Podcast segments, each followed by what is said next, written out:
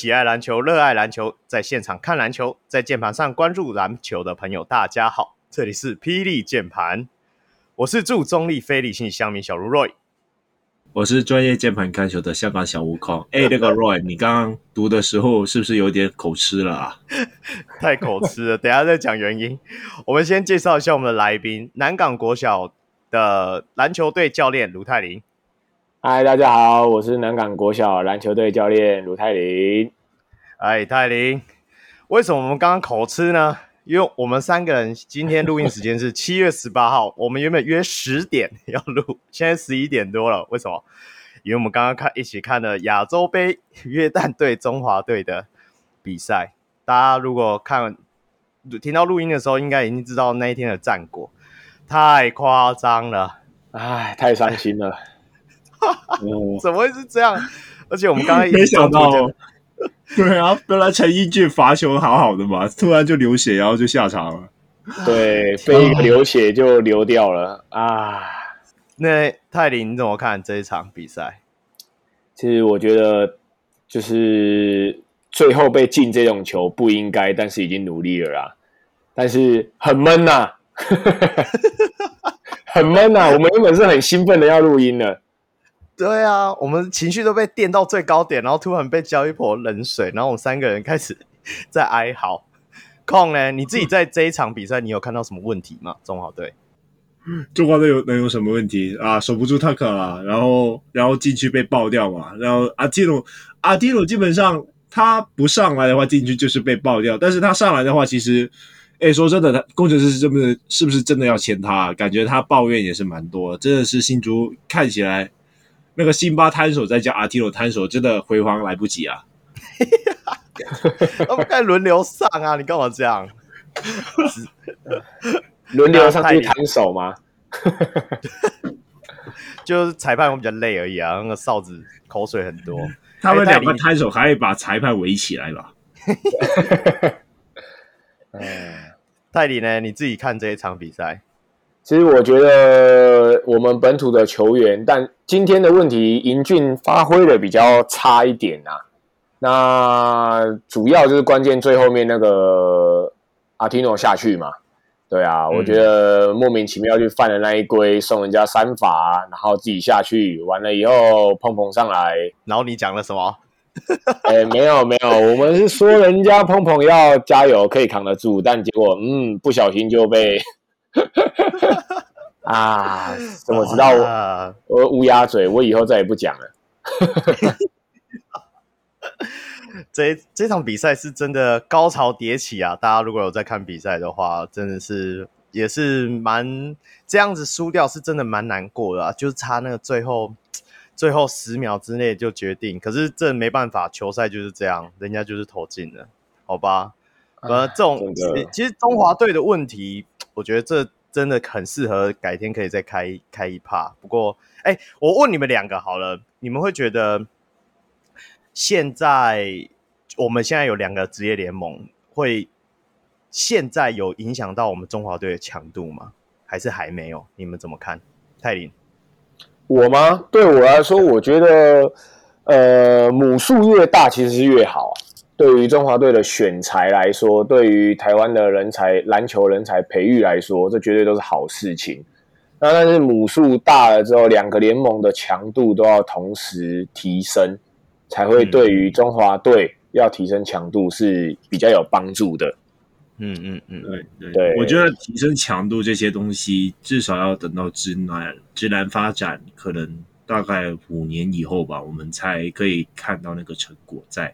而且，就是篮协这方面也要多想办法。就是当你有直篮的时候，你们就是中华队的训练就不可能那么早开始，就导致说可能在球员的默契上，可能就会相对来说差一点，因为他们就是要把直篮的赛程给打完，然后才能去呃中华队那边练球吧。那我，我觉得这也会是一个。对于篮协来说，会是一个考验，就是你有一些有一些可能比以前就是相对来说，呃强强度有更好的球员，但是他们就是没有没有办法整天练球，所以导致说，也许在默契上也是会影响的部分。但是我觉得直来还是对于呃国家队的强度是有帮助的啦，只是说那个成效不会那么早看得见。对啊，嗯、大家我我是觉得真的大家要有耐心啊，因为我知道 PDE 现在都一直在刷，好像两个直男成立了也对影响没有那么大，那是因为这这，这才成立两年呐、啊，对不对？对啊，效果不会那么快见效了。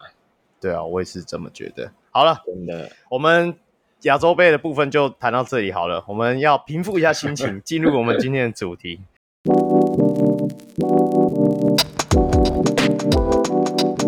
那很开心今天约到泰林啊，因为我先讲一下我怎么认识他了。他是我的高中同学，我们很奇妙，欸、对，对我们隔我隔壁班的啦。以前我们高中可能比较没有什么接触，顶多就在篮球场上吧，也哎、欸、好像也没什么对到，因为我太矮了，他太高了，他都、欸、他都打我同学，他都打我同学。欸、不过我我我觉得我觉得我觉得很妙，就是因为我们刚刚有稍微聊一下，我们我们两班这样出了三个教练，你嘛，然后对阿赖小猪，对小猪小猪现在在哪里啊？小猪现在在他回回乡，哎、欸，在好像是太哎、欸，他去到太马里那边的大武国小，大武国小想起来了哦，他在带大武国小，那他之前在台北带哪一间？他之前在带泰山，他在新北市泰山国小。哦，听说那时候他带的成绩还不错嘛？哎、欸，不错，他们那一年好像拿到全国冠军哦。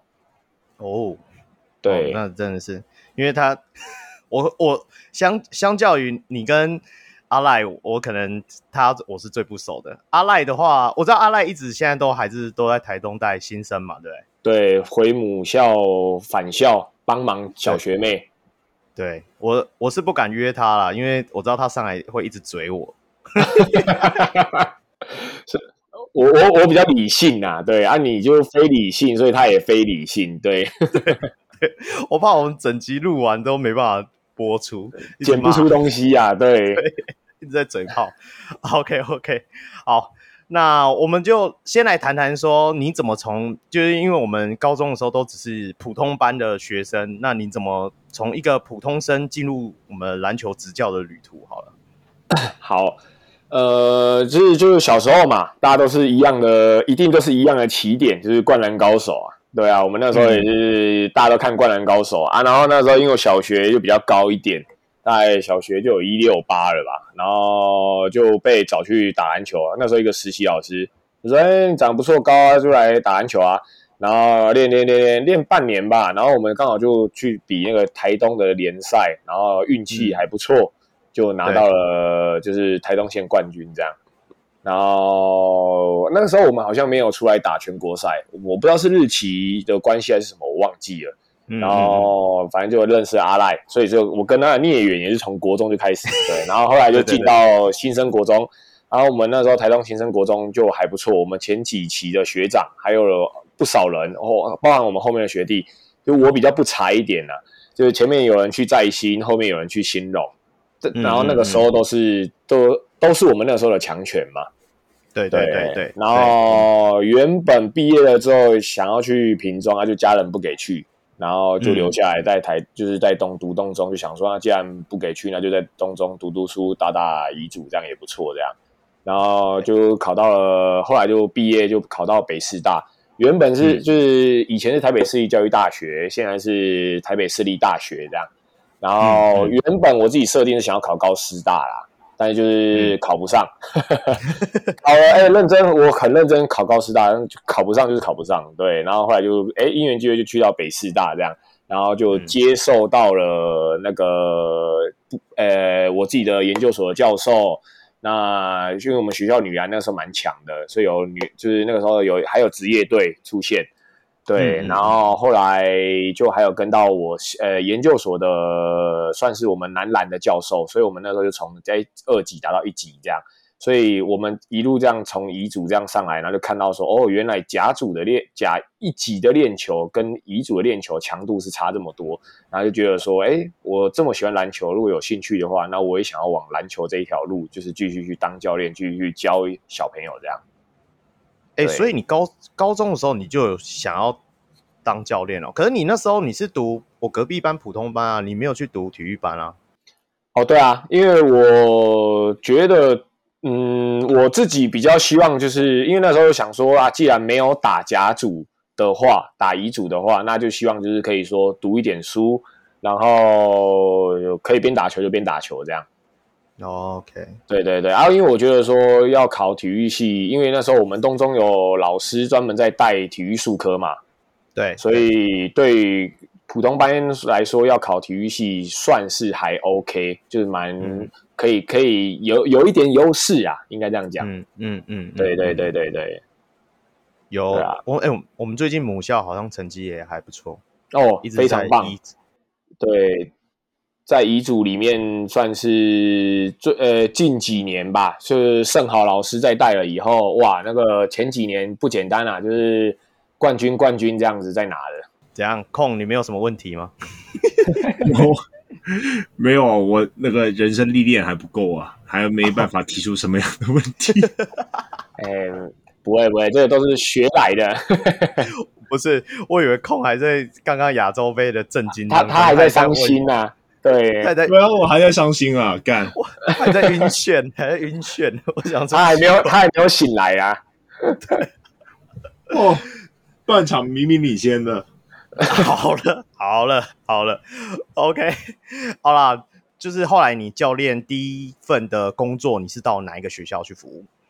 哦，我其实是我第一份工作应该是到私立复兴中学，就是台北市的私立复兴中学。嗯、对啊。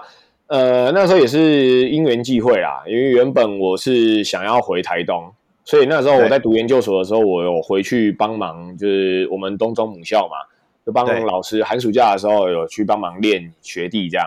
然后后来毕业以后，就刚好看到说，因为我自其实我是小学的教程，我觉得应该是教小学，然后那个时候毕业就想说，哎，可以看一下中学的缺这样，然后就哎。诶刚好看到私立复兴中学在招，就是教练这样，嗯、然后我想说，那我就去试试看，所以就进到复兴中学那边去这样，然后一待就是从我记得从一百零四学年吧，待到一百零八学年，就待了五年这样。哦，因为我知道，据我了解，呃，复兴中学它是基本上算我们台湾的而言，应该算升学的学校了。那升学学校，他们对这种体育运动会不会有点怎么讲？算是比较没有那么注重吗？呃，这样说也对，但也不对。应该应该这样讲，就是我那时候进去的时候，刚好经历到换校长啊。因为私立学校其实就是校长作风比较鲜明嘛。那在以前我进去的时候，他们就是讲说，呃，他们要提倡一人一运动，然后所以那个时候，呃，每一个学生都会选一个运动项目参加，这样。那后来就比较好，有在延续这个东西，所以我进去的时候，他们会希望你去参加，但可能就是比较偏向就是运动的性质，而不是竞技的性质这样。对，然后到后来我进来了以后，他们就是开始我们我们，因为我自己好胜心比较强一点，所以我就觉得说啊，你既然都已经是球队了，是校队了，那你就必须要展现出一点校队的样子嘛。所以才开始就是呃，把在大学研究所学到的东西开始带给他们，然后他们才感受到说哦，原来呃练球这么累。对啊，对那我我自己的想法就是说，那些已经读到那种升学学校的学生，他自己应该会觉得说啊，我来学校就是要来读书，要以后要考好大学的啊。那你要怎么说服他们说，你要就是在运动方面也要需要？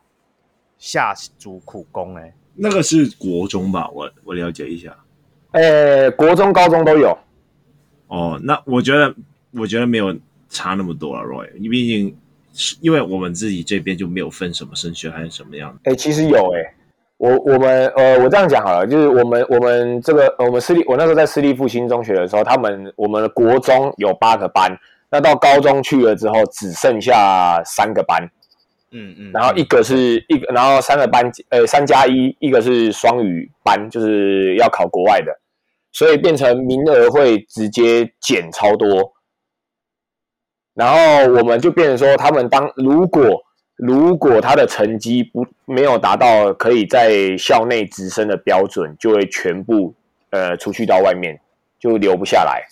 所以，嗯所以你带的是国初中的嘛，对不对？呃，我我没有，我我国高中都是我带的。哦，OK，对，所以我那时候一个人带两队这样。哦，一个人带两队，那对，就像你刚刚形容的，如果国中生他还是会有压力，其实高中也有，因为我自己是台湾教育体系出来，我知道那种升学班跟非升学班，我我每次都跟人家开玩笑，什么是升学班？你就看体育课，如果都被移去考试的话，那就是升学班了，对啊，那像他们这样子。对啊，如果像他们这样子的话，你你要怎么说？我我我是很好奇，是说，因为球员今天他自己要去打的话，你要先说服他嘛，而不是说我当然知道一定会有家长或老师的压力。那你要怎么说服学生说他要在自己读书以外的时间，然后再挪出东西来练球？呃，其实我觉得，就是我进到私立学校的时候，我运气蛮好的，是说，呃，我这样讲啊，我一开始进去的时候。我去带，我印象很深刻的是七月底，然后那时候我去练球的时候，只有两个高中生，然后三个国中生，然后就开始暑训了。然后呢，他们自己就像那个控说的，他他们真的很想打球。嗯，对。然后你进去了之后，你一开我一开始第一天我就觉得，因为我不希望把它当成就是像俱乐部啊，然后可能或者是说，哎，就是来玩的运动的，所以我一开始进去的时候，我就是。有几个人我就练几个人，但是我就是用校队的方式在练他们。那我就从基本动作开始带，然后细节就开始雕。然后呃，在这间学校的好处是，因为他们真的很喜欢打球，所以当他们听到说，哎，有教练来了，那这个教练练有呃，就是有认真在练球，然后也有拿东西出来练球，那他们一个传一个，就真的想打球的人，他们就一直一直哎，慢慢越来越多人会来会加进来练球这样。然后他们比如说来来暑假来玩了，然后就会知道说哦，教练是真的要认真要带队，他不是只是想要来说玩一玩而已。那如果他觉得他可以撑得下来的球员，他就会自己选择留下来。那如果他真的撑不下来的球员，他就会跟就是直接跟我讲，因为我都会跟他们讲说，你就是直接明讲说哦，我可能不行，我要去读书，我没办法兼顾，那你就去没有关系这样。对，因为台湾的学制毕竟就是你你也你刚才也讲了嘛，就是学升学为主。对，那如果他真的提出这个要求的话，那我就会跟他讲说，好，那你就好好读书，你不要跟我讲说你这边球也不打，然后要回去读书，就又跑去再玩。那你这样你就干脆来打球。对，我就 我是这样讲啊。对，控控你自己会遇到这样子的问题吗？还是说你接触到会有啊？我觉得，我觉得其实其实。运动没有大就家长想的那那么可怕。说真的，你你觉得他们不玩运动的时候会跑去哪里？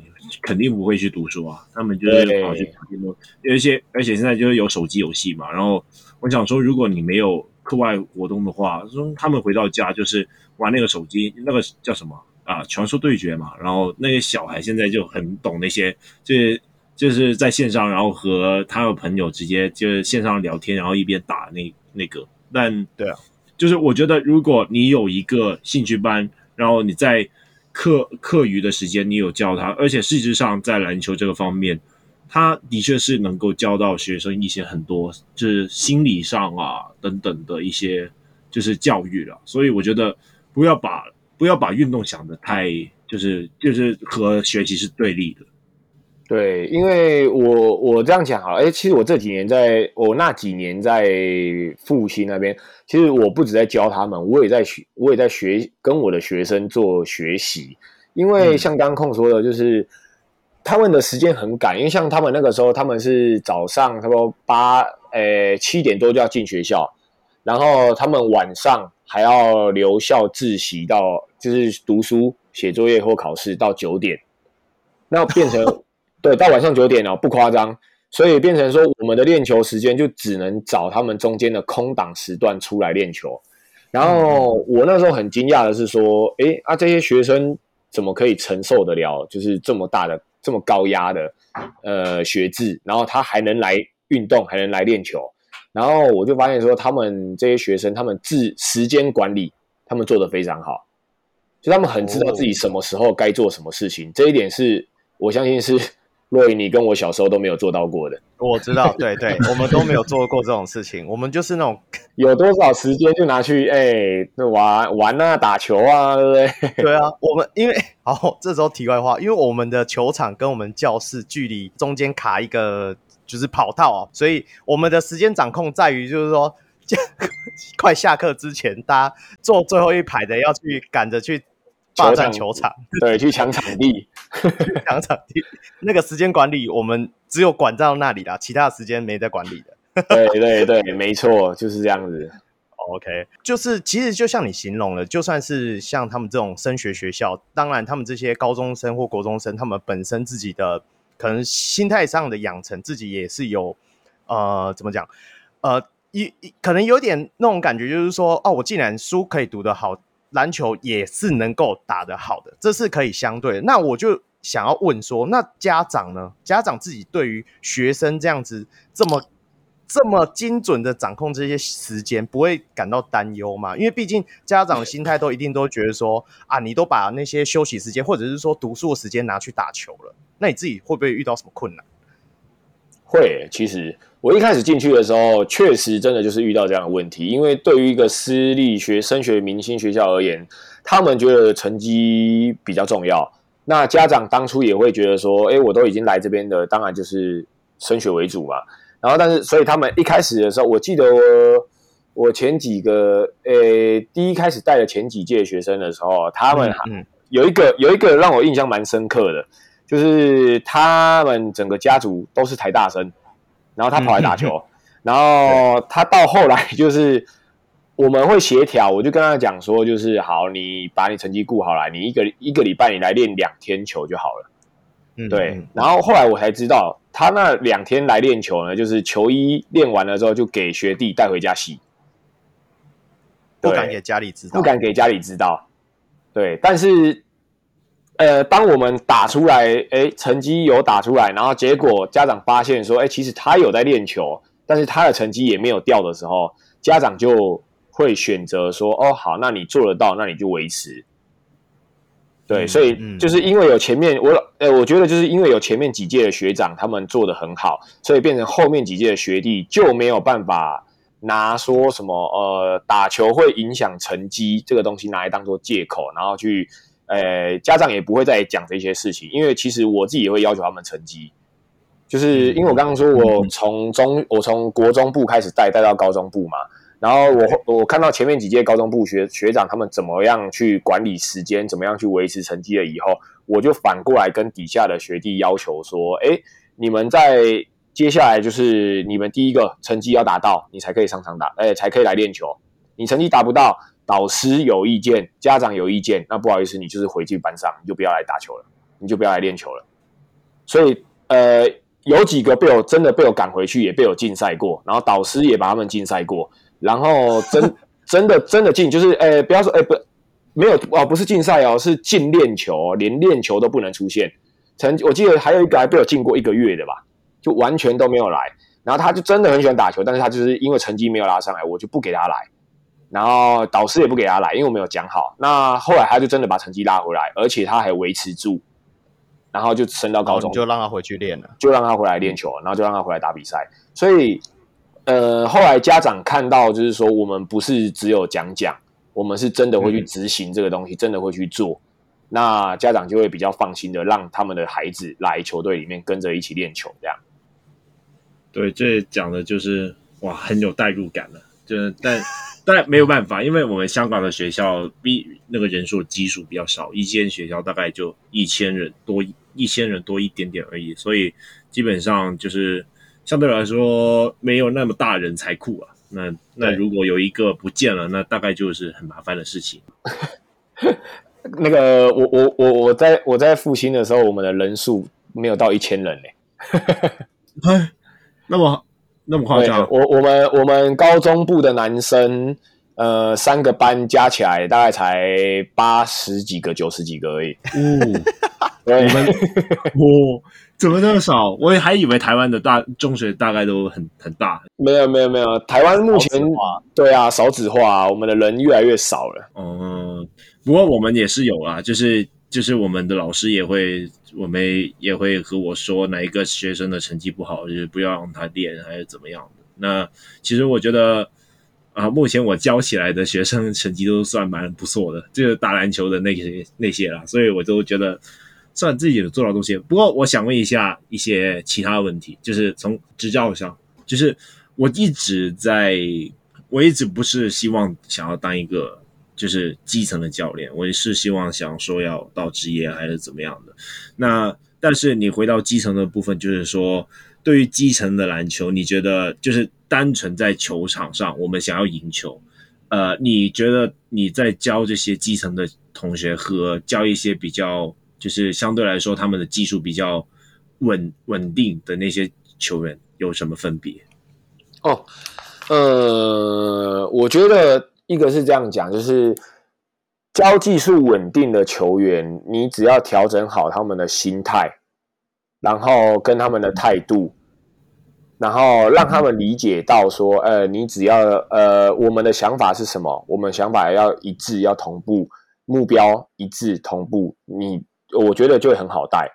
但是到像，因为我之前带中学，那现在在现在再回来到小学，就是真的是基层中的基基层的时候，呃，哦，那个练习真的是要拆到非常非常的细，而且像之前中学生，你跟他讲他会听得懂，但是小学生你跟他讲他听不懂，所以你就变成说，可能要有一点制式化的去要求他，然后。他练练练练到一阵子了以后，你再跟他讲说为什么要练这个东西，为什么要做这件事情。嗯、然后，嗯，呃，我一开始的时候我有尝试过这样的做法，但是他们也回答不出来。但是我就会、嗯、我自己个人的呃教法上面，我就会一直去要他们去思考，去呃回答问题。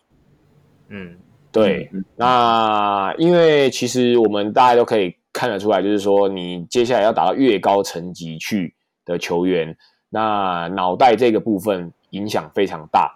那台湾的教育从我们小时候到现在，很多都是呃老师或者是教练跟你讲说，哦，你就是做就对了，你就照做就对了。对，但是他并不知道说他为什么要做这件事情，或者是说他做这件事情的原因是什么。对，但是我自己会反反过来，就是我比较喜欢问学生说：“你知道为什么要做这个事情吗？你做这个事情的目的是什么？”对，所以所以呃，我有点把我当初在中学执教的方式移过来小学，然后让他们去反思、去思考、去动脑袋、去打球，这样。因为其实我自己也在，老实说，坦白讲，我也在尝试。这一套呃教法适不适合运用在小学生身上？但以目前现阶段来说，我觉得呃成效还 OK。对，那你在高中就是在复兴这一段的时候，我再聚焦一下好了。好，那就是说你在这里执教的时候，嗯，你们你们带队的成绩怎么样？这个部分可以问吗？呃，我们学校因为是传统强校。对，所以所以在前几年，他们都是拿全国冠军啊，然后是全国四强、全国八强的学校，然后相对来说，我们可能招到的生一般来说就会比较好一点啊。嗯嗯嗯，对对对。那所以我觉得，哎，你刚刚说可不可以问，是指说哪一个部分去？没没有，我我刚刚其实是在问你说，在复兴的时候。哦哦，你说在复兴的时候。在复兴的时候，我我一开始带队的时候输超惨的啊！对，我就是要问这个。对啊，这这没有不好说啊，这个绝对可以说的。每个人都必经的啊。对啊，是没错啊。我我我的疑惑的点是说，因为你说复兴是一个升学学校，那他们就像你讲，他们可能在学业上一直不断是一直成为一个赢家好了。那今天他今天到了运动场上的时候，变成一个输家，那这样子，这学生他们不会有觉得说，哎。那我平常练那些是不是都都是个屁？不然都还是输啊，对吧？这这个这个部分你会怎么去开导他们？呃，我会，我老实说我，我遇过，就是呃，学生在一开始，因为他们就像你讲的，他们没有看过外面的世面。然后像我们一开始我去的时候，他们复呃那个时候比赛也都只有参加，就是台北市的教育杯而已。那那个教育杯也是只有乙级，就算但虽然说是乙级啊，但也是队伍数也都比其他县市还多，因为台北市学校多，所以光乙级就三四十队在打。嗯、但是那个时候我们出去比赛的时候，呃，我这样想，我记得我们第一年，因为刚好有一个学长，呃，还不错，然后他从小到大又都是先发，嗯嗯，然后呢？他打球又很凶，然后他就觉得说，我用我这种打法就可以了，我就够了。为什么我要听你的话？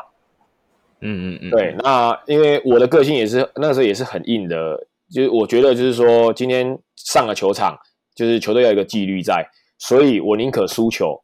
你如果不你如果不愿意服从的话，我宁可输球都没关系。所以我就把他冰在板凳上面，然后真的就 冰到输球。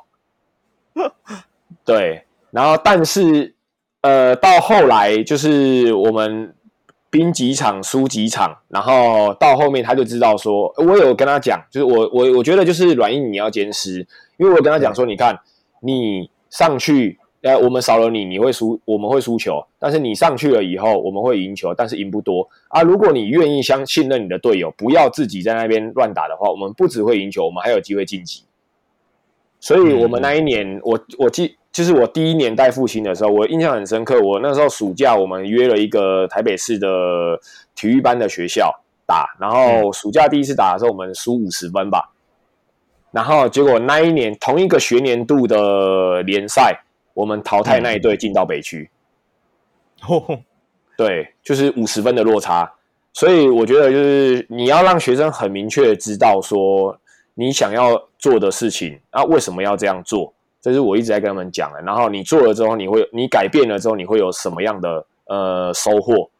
或者是说，呃，你改变了以后，你可以让球队进步到什么样的层级？对，那那那时候是因为他也相信，我觉得就是我们聊了很久。那因为我觉得高中生嘛，有你不要只有一直凶他，你跟他沟通，你跟他聊，那让他实际上看到改变，那我觉得他就会信任你。对，所以我们那个时候后来就就就就有晋级啊！我我印象很深刻，我们那一年还差点打赢曾祥军他们，古 古堡加商，对，古堡加商，我们那一年在一个杯赛的时候，我们差一点就把他们抓下来了啊！太可惜了，不然你以后你都可以吹嘘说曾祥军以前还不是输给我？哎哎，这个先不要，人家现在已经是富邦勇士了，对。还是可以收嘴一辈子的，拜托。那个康雷，你自己有遇到类似的问题吗？就是说，毕竟这种国高生、国高中生的心态上，有时候好像我们这种成人是很难掌控的。没，我我我也是很常遇到啊。但是我我这要该讲吗？我不知道。讲啊，就没有啊。香港香港的选香港的学生的选择很多了。就是他们说真的不打，就是可以真的不打，oh. 而且我们也不是什么运动强校，而且就对啊，就想赢的只有我而已啊。哦，哎，这一点真的很重要，真的想赢的，如果只有教练就比较比较吃亏一点的。对啊，没有，就是有有有想要赢的学生，就天分没有太好，就是因为我觉得反而就是天分没有很好的学生，因为他们知道自己的弱的点在哪里是。反而就是会比较在心态上会比较跟得上，呃，嗯、而且就是我觉得我我们学校天分好的学生都，因为因为我才刚带没多久嘛，然后我一带就直接带高中，然后他们在初中的时候有点太散漫了，然后就还要雕就对了，哦、对，这个时候教练的制度跟那个就要严格的讲出来了。对啊，我觉得我还需要更多时间了，因为说真的。我现我从二零一九年带到现在，而且中间还卡了两年疫情的空白期，所以对啊，我还要更多时间。OK，那那泰迪呢？你自己除了我刚刚讲说，就是球可能球员的高中生球员的心态啊问题，是可能在执教上会有一点遇到一些比较无奈的状态的话，那你自己在就在这一段复兴的旅程里面，你还有遇到什么挫折吗？自己觉得？遇到什么挫折吗？我觉得就是说学校端的支持度吧。你说这个，这个我最喜欢听了。哎，这个应该不能，这个应该不能随便乱讲啊！等下我被开除，哎，不，我已经被开除了，没有，开玩笑的。哎，这一段剪掉，这一段剪掉。我我一定不会剪，真的要剪吗？我是自愿离职，对对对，我不是被开除，对对对对。OK OK OK，自愿离职，自愿离职，这样用字要精确，对，没错。为什么呢？为什么？为什么？因为其实在我我在我进去之前的前校长，他们非常支持。就是学生呃，你艺能科上面什么都很 OK，那你只要教练认真有有用心带，那学生只要没有出 trouble，你基本上哦，就是学校就是很支持这件事情。但是因为私立学校部分呢，就是呃学校端校长的风格决定一切嘛，那我们只能说就是每个校长的想法不同。对，那到后来，其实我们前面我们在，我记得我带高中部的，因为国中卡到主要是他要直升到高中，所以后来我们像我们国中部有二连，就是教育杯有二连霸，然后冠军，嗯、那个时候冠军的班底，我平均身高摆出来，国中生哦，我控球可以摆到一百八。然后一百八十公分哦，然后我的后面的锋线群到中锋群，我都我都大概有一百八到一百九左右。所以你认真说，他们要出去打比赛，要打联赛，我觉得以国中端来说会非常的好打。但是他们都为了考量到说想要直升高中，就没有打了，就九年级没打，所以就也就变成说我们教育杯打完联赛就没打。那没打了之后，我们要去用七八年级去跟人家九年级生打比赛，当然就有落差。那可能我们联赛上面就没有晋级，但学校也就觉得说啊，没关系，你教育杯有得名这样就好了。对，那在高中端这个部分的话，就是他们比较积极，就是因为他们已经升高中，他们也知道他们自己想要什么，所以他们也努力了很久。那当然，我们呃，因为到高中端去，就是很多体保生嘛、体优生嘛，台北市。对啊。那而且很多很多甲组都去读。就是下呃国中甲组完了之后，他就呃想说要读书，就去读乙组的体育班啊，乙组的体优生、体保生这样子。所以我们会遇到的都是这些球员。那学校端可能就会觉得说啊，我们又不是体育班，我们又不是体保生啊，你为什么要去跟他们呃这样子做对抗，然后跟他们打这些东西，这样你也很辛苦，学生也很辛苦。但我。是觉得啊，我当时有跟校长讲，我是觉得说，因为学生自己也想要，他们、嗯、他们觉得他们呃不会输，他们很努力啊，就算输了，他们也甘愿。那我觉得这就是一个成长过程。对，他这是他可能像他们很多学球员毕业到现在，他们都还会在聊这件事情。那我觉得这个就是一个人生的阶段嘛。对，对啊，那但是在校方的立场来看，他们可能会觉得说啊，高中生呢就是、呃、读书就好。对啊，然后你因为我们五我们是一般生哦，就是我刚刚讲的嘛，我们是全部一般生，而且就是只有学校男生数大概只有八九十个人，要挑出来组成一队出去跟人家对抗，那遇到的对手都会是体保生、体优生，但是我们都呃，我们我记得我们是五年吧。呃，我带五年嘛，然后好像四年都有晋级到北区去，嗯，就是对，就到北区联赛去。然后最后一年的时候，我们还跟到呃，还跟那个新北的冠军，我记得是志光吧，好像还打到呃最后才差个位数的分数的样子。对，然后那时候我们也觉得很可惜，但其实就是学校就觉得说啊，你们打这么辛苦干嘛这样？所以其实基本上还是要看学校有没有在支持这项运动啊。其实这也好像是不管是 不管是基层的篮球，还是说职业队，好像也是类似的状况。哎，对啊，都都是这样子，真的。对啊。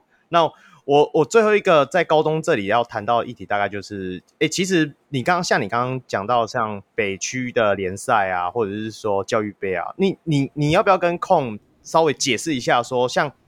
在台湾的话，高中的话，他们是大概会打哪些联赛？对啊，你们超多杯赛的。我们香 我们香港一年大概打五个比赛，大概就很多了。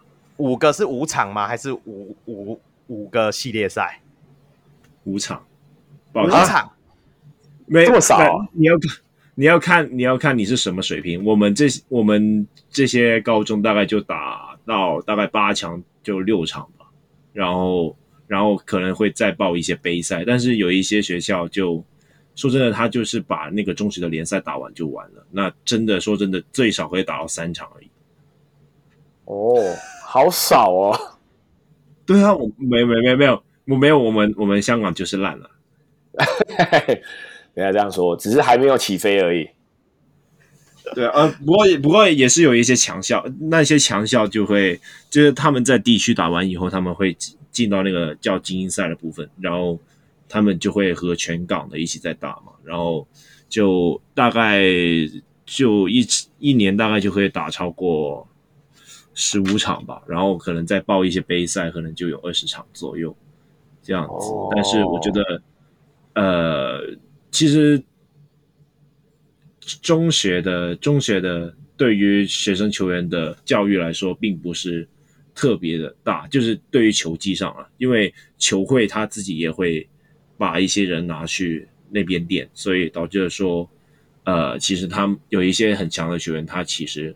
在于学校里面不会说有，就是他们不会很强到学校练球，他们会反而跑到球会那边，因为因为香港有类似青年队这样的概念嘛，你说球会就类似职业球队嘛，对不对？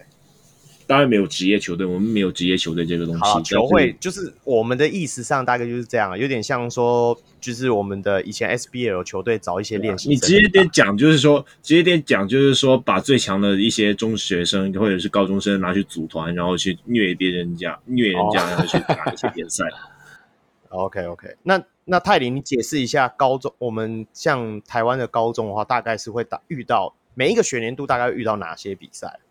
其实对台湾最大的比赛大概就是联赛嘛。那联赛对啊，高中联赛。那高中联赛就是分成甲乙级。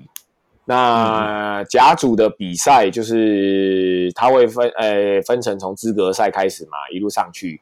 你有进资格赛才有预赛可以打，那有预赛进了之后才会有后面的复赛那些可以打。对，复赛就是十六强的是吗？对啊，就是十六强，然后十二强、八强、四强这样子打上去。对，那这是甲组的部分啊。那像乙组的话，就是乙组的话，台湾的队伍数就很多。乙组基本上你学校有，学校有体育班也是乙组，学校有体优生也是乙组，一般生也是乙组。呃、嗯，社团性质的也叫做遗嘱。对，你只要有报名联赛，基本上都是遗嘱，因为台湾的分遗嘱分的没有那么细。那遗嘱的话，台湾诶、欸，每年大概都有两两三百队哦，我没记错的话。嗯嗯，嗯对，所以队伍数非常多。那乙组的很累，是你县市预赛，你要先呃打到前四名或者是前三名。嗯，对你才有办法进到啊，然后就是全我刚刚讲了全国的南北区，就是台湾，他就把它切成一半这样，然后就是哎上哎，我记得是台台中彰。彰化还是，反正就是中，对对对，反北花莲以花莲以北就是北区嘛，那台东那边就是南区这样，对，就是这样.这样分。然后很，我觉得比较可惜的是啊，就是台湾只分成两区，因为有两百多队，它只分成两区，而且呢，它这两区南北区只取四队进到全国八强，各取四队而已。对，各取四队而已，那不会超级难打吗？就是所以很难打，就是非常难打，所以而且这个制度是从我们以前在高中那个时候就已经延续到现在，你看已经二十几年了吧，都没有改变过。对啊，所以杯赛很重要啊。对啊，对啊，我们香港这边也是。我们就讲，我们今天看完的刘铮就是遗嘱出来的啊。那你后来你还有提到说，像一些就是除了你讲的最大的就是联赛以外，就是剩下就是一些什么教育杯啊那种，算是短期杯赛嘛，对不对？高中的部分，呃，对，国高中的部分啊，或是各县市，像呃台北市是教育杯嘛，其实以前就是叫做师生杯。那新北市的话，他们有分林杯，他们好像分的比较细。就我知道的，新北市好像他们每一个年级都会打，他们更细。哦对，更酷。Oh. 对，然后其他县市的话，大概就是会有一些协会办的比赛，或者是说他们自己县市的什么市长杯啊、县长杯啊、嗯、这种这一类的比赛这样。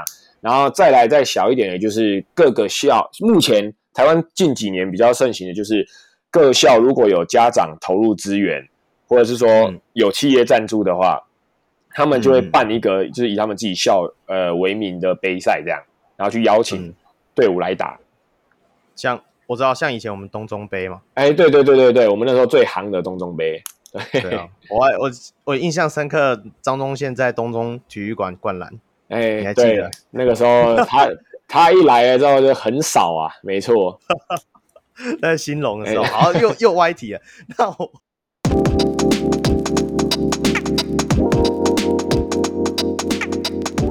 那我们就聊到你来到后来来到了算北区的强权嘛，南港国小。南港国小本身它就是算是就你刚刚有形容到嘛，算是你们北区的强权，所以它对于体育运动的态度应该算是非常正向。嗯，对，没错。我来到南港国，因为之之前在教，因为我们之前有教国中端嘛，所以我们也会希望说，哎，我我自己啦，我很喜欢看比赛，所以我连国小的比赛我都会去看。那南港国小。一直以来就是维持的非常好，就是它不只是北区强权而已，它应该可以说是全国的强权。嗯嗯嗯，对对对，就跟苗栗大同啊，就是差不多的概念这样。对啊，就是、哦、对，然后台北市就是北南，呃，北就是北投嘛，南就是南港嘛。那你从一个算是私立的学校，然后现在转到一个，就像你讲，算是比较有实力的国小，虽然是。成绩是往下了，不过你这样子中间就是学校给你的压力会会有差吗？因为毕竟你们学校就是人家讲的，就是就是类似像富邦这样子，类似就就是基本上都在赢的。那如果不小心输掉还是怎样的时候，会不会在对于你在执教上会有不一样的压力？他会打你说。嗯，我我没有再输的，也是也是刚刚讲说杯赛最近才输一两场一两场是没错啦。那你自己觉得呢？会有或这样学校的态度，就是比较积极的学校的态度，跟比较算是被动的态度，这样子对你的执教上会有什么影响吗？其实我我觉得就是呃，你说没有压力是骗人的。嗯，对，真的，因为毕竟是以前历练历年来的学长，他们就是传统这样传承下来嘛，那也都一直维持在一个阶段这样。那你说我们进去刚这样子，哎，接到一支球队，然后要开始练球，会不会有压力？绝对有。啊，当然学长他们都会讲说啊，没关系，你就是尽量做，尽量练啊，有问题可以来问啊，我们会帮忙这样。那当然我们也会希望说，我们可以如果自己可以，哎，就是不要麻烦到学长，然后表现好，然后做出来给人家看，这样是当然是最好。那当然还好是因为已经是悠久历史的学校，所以基本上从校长到家长，呃，都非常支持啊。那我们就是努力做啊，然后有什么哎，认真说，在公立学校，像南我来到南港的时候，这么支持篮球，我也蛮惊讶的。对对对对对，让我让我很意外，就是，诶，基本上我们要像很多公立学校遇到的问题，就会是经费嘛。那我们的经费就有家长的支持，而且是那个数目蛮可观的。那个插话。你说经费蛮支持，有比富邦的奖金多吗？哎、欸，这个是这是这是没有啦。如果像富邦这个奖金的话，我我可能就拜托校长让我留下来了。没有，拜托可不可以让我留下来？我也要留在这边这样。对、哦，不过还是不少，就对，就相较于你在高中看到的状况哦，这是数目非常之可观啊。像你刚刚其实有稍微提到啦，因为我原本有问一题说国小跟高中生的教法嘛，那我我有一个。有趣的问题，你会看到，因为他的身高，你就会去帮他压在说，哦，你就一定要打五号，还是说，呃，你会看他说，哎，他比较会传球，就算他很高，我还是帮他排到一号，会这样子吗？因为国小我这个就不太了解。呃，你问到的问题其实是蛮多球队会有遇到的状况。你像我们以前就是我高嘛，就一定要去打中锋嘛，对啊，对啊，那你就不能运球嘛。你就是站在禁区里面就好了嘛，对，所以我我我我懂，但是我自己个人呐、我自己个人在训练上面我不会这样子摆，因为我自己从乙组出来，然后后来到就我说我遇到那个后来我研究所那个教练了之后，他给我们的观念就是，其实呃，先不要把球员设限，不要因为他的身高设限他的位置。所以我在练球的时候，我都是一律，我就是不管你高矮胖瘦，我全部控球的动作要练，然后你传球要练，你那个锋线动作、锋线脚步、锋线脚法，你全部都要练。甚至到你中锋禁区的动作、禁区的脚法、禁区的碰撞，你全部都要练。对，所以因为我以前这一套东西我有拿来用过，那我现在这套东西我等于就是玩，呃，把它移植下来到小学端这边来，因为我觉得小学端的未来性更高。就是他今天他可能你看到他是这个身高，但是他未来有，呃，假设他现在是，呃，个子比较小一点，你如果呃，就只练他控球，你不练他禁区脚步，结果突然他六年级抽起来了，然后他遇、嗯、他有可能 mismatch 遇到比他矮的球员在禁区了，哇，就他不会他不会低位单打了，嗯嗯，对，那就那那那就损失了一个一次的机会。那他有可能假设他五年级的时候，哎，比别人高，但是他可能只是提早长，他就突然停下来了。那接下来你你他五年级的时候，你让他一直打中锋，结果你。没有练他的呃后卫脚步，没有练他的前锋脚步，结果接下来人家比他高的时候，哇，那怎么办？他就没得打了。嗯，对，所以我自己的我自己的执教观念跟执教体系里面，我就是呃，我希望我的所有球员都可以上得到球场，然后有呃，他可以得分，他可以防守。那如果他得分能力没那么好，他可以帮助队友。嗯，对，这是我希望看到，所以我，我我每一个人只要他有心想要练，我基本上我都会让呃让他们在每一个位置上面都会去知道说这个位置在做什么事情，这个位置在做什么事情。因为像你控球，如果你不知道中锋在做什么，你要怎么把球传给他？嗯、你觉得你可以传给他？你觉得他中锋应该要到那个位置去？可是中锋就觉得说，啊，我我不应该到那里啊，因为我这里卡位我就要的很好啦。所以我都会让他们知道说每一个位置会遇到的状况是什么。那我也不会限制他们说你今天一定要打什么位置。对，因为当五个人都能打，五个人都能跑，五个人都能传的时候，那对方要怎么守我？对方就不知道要守谁了。对，那这样对我们来说就是优势，我们就可以创造出更多的优势。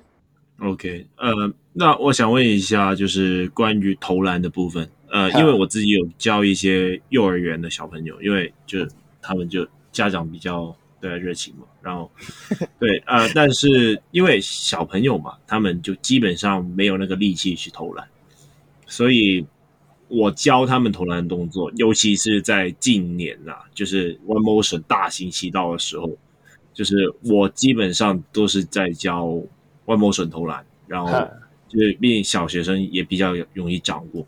那你会对对于就是国小的学生和高中的学生，就是关于投篮的这个部分，你会有怎么样的不一样不一样的教法？投篮吗？我一开始基本上在教投篮的时候，我会先跟他讲说投篮的观念跟呃诀窍，然后就是你该怎么瞄篮，然后你瞄篮的方式，然后再来就是我会再跟他讲。说，就是像刚刚控你说的，one motion 跟 two motion 的差异性在哪里？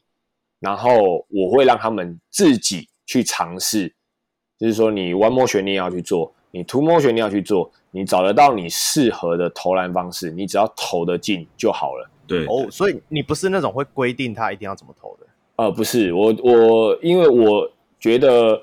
我自己小时候就是被这样规定上来，你就长得高嘛，你就打中锋嘛。啊，你长得高嘛，你干嘛投篮啊？对对对对，我我这里也要想特别讲一下，因为我小时候也是算长得高，然后对啊，我投篮就是 two motion 的，就是被就是被就是被小时候一个教练就是要求这样子，然后我发现我 two motion 没办法投三分，所以之后的三分都是我自己靠 one motion 练起来的，所以现在直接把整个投篮给改掉。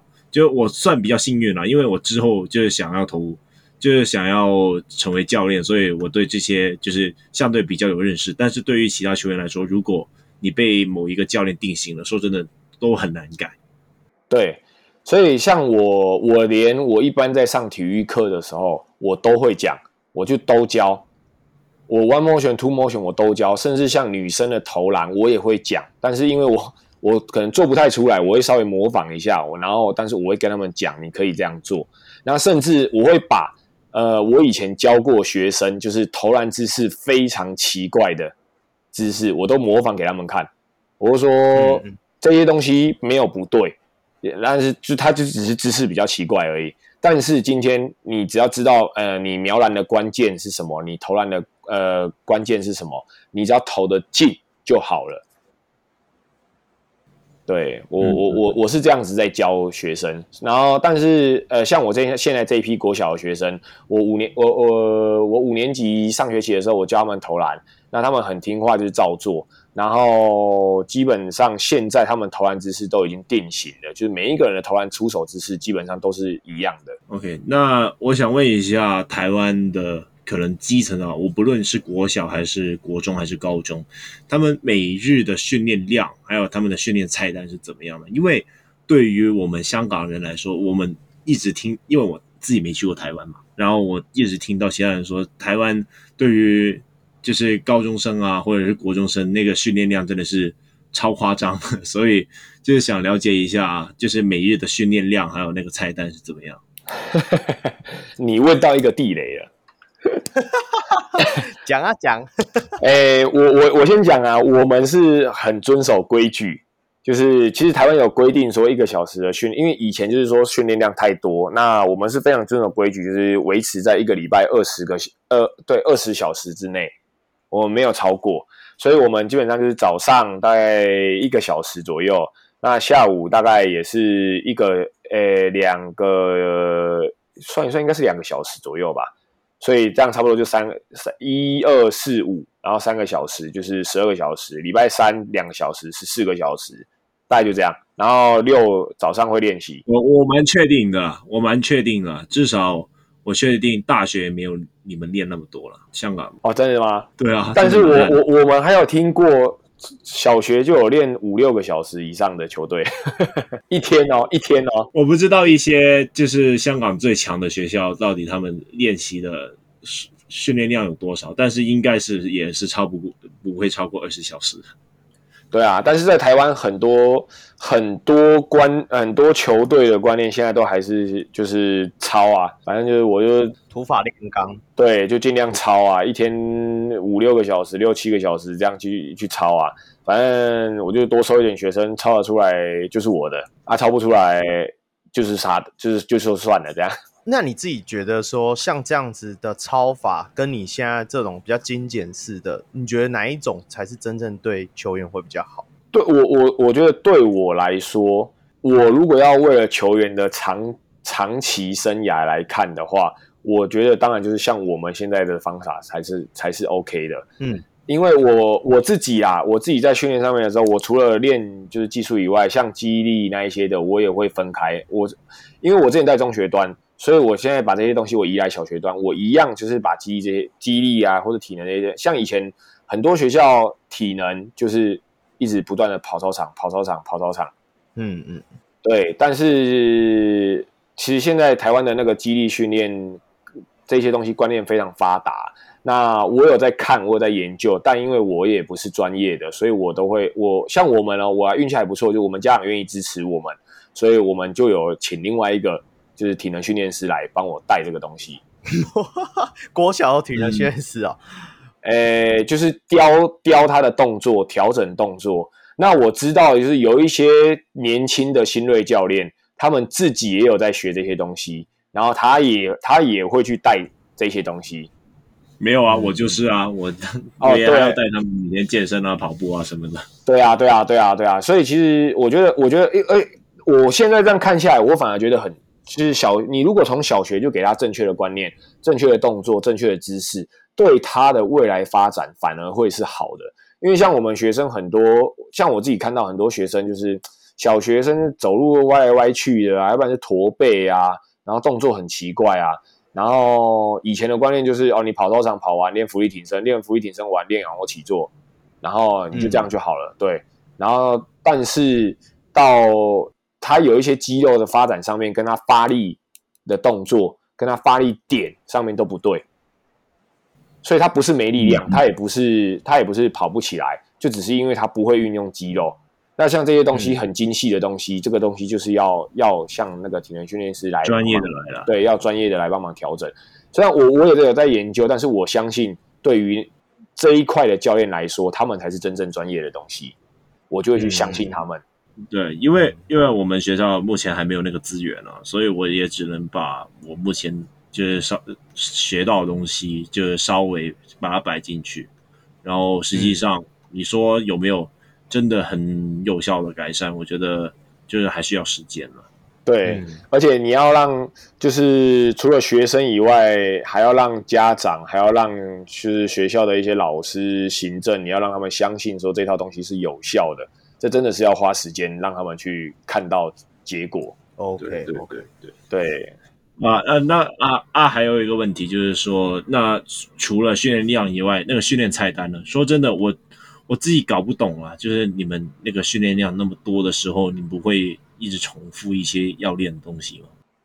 诶、欸，我我个人是不会耶，因为我觉得我的东西，因为我们是这样，就是我们带一批是两年嘛，因为我们是篮球，我们是篮球班，所以就是等于是从五年级开始带到六年级，那他就毕业了。那我自己的菜单上面，我会觉得两年我有可能练不完我自己的菜单。因为我这我这些菜单留下来的，就是之前，因为我之前是规划是从国一的菜单练到高三，等于是六年的时间。嗯、对，但那我现在到这里来了，虽然说我练习的时间变多了，然后，但是我觉得在训练上面，因为毕竟我的年龄，呃，我的学生年龄下降了，他们的理解能力跟他们认知能力没有到那么高的时候，我就要把东西再拆得更精细。那拆得更精细的时候，他就会练的。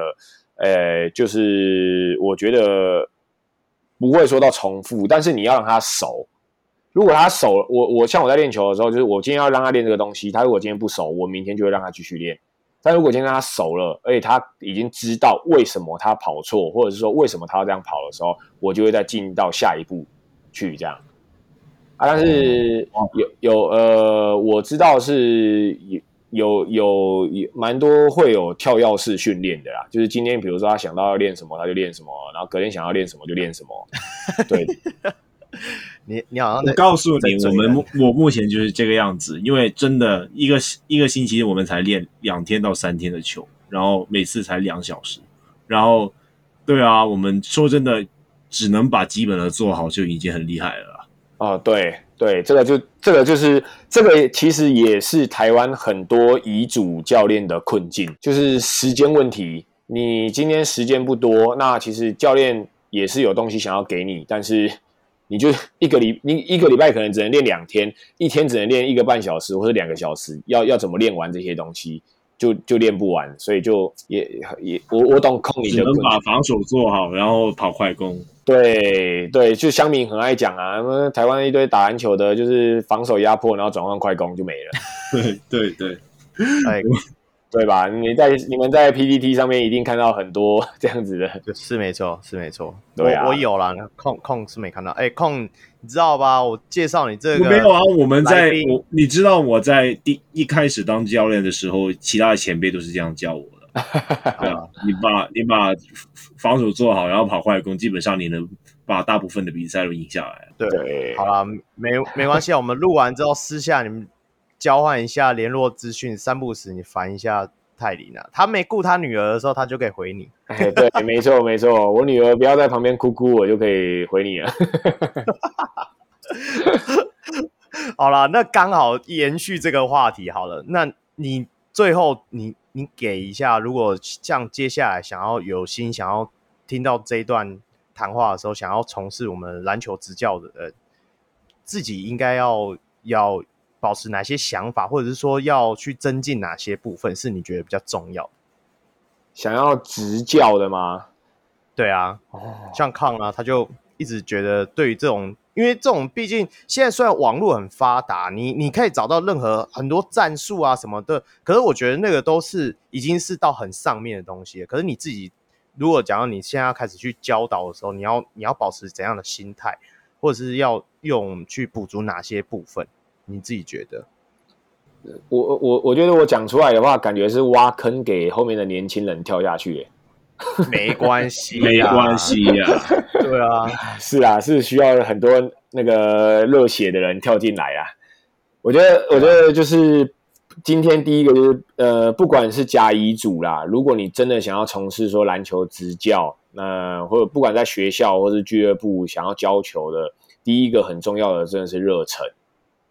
因为你没有热忱，嗯、你没有热爱，你没有喜欢这个东西，你进来，它只是一份工作的话，你觉得它只是一份工作的话，你真的就是会教到后面很痛苦。而且，呃，老实说，学生跟家长也会知道，也会看得出来你的想法是什么。那我觉得这不不只是对教师、呃老师或教练自己不好。对学生、对家长也都是会有很深刻的感受啦。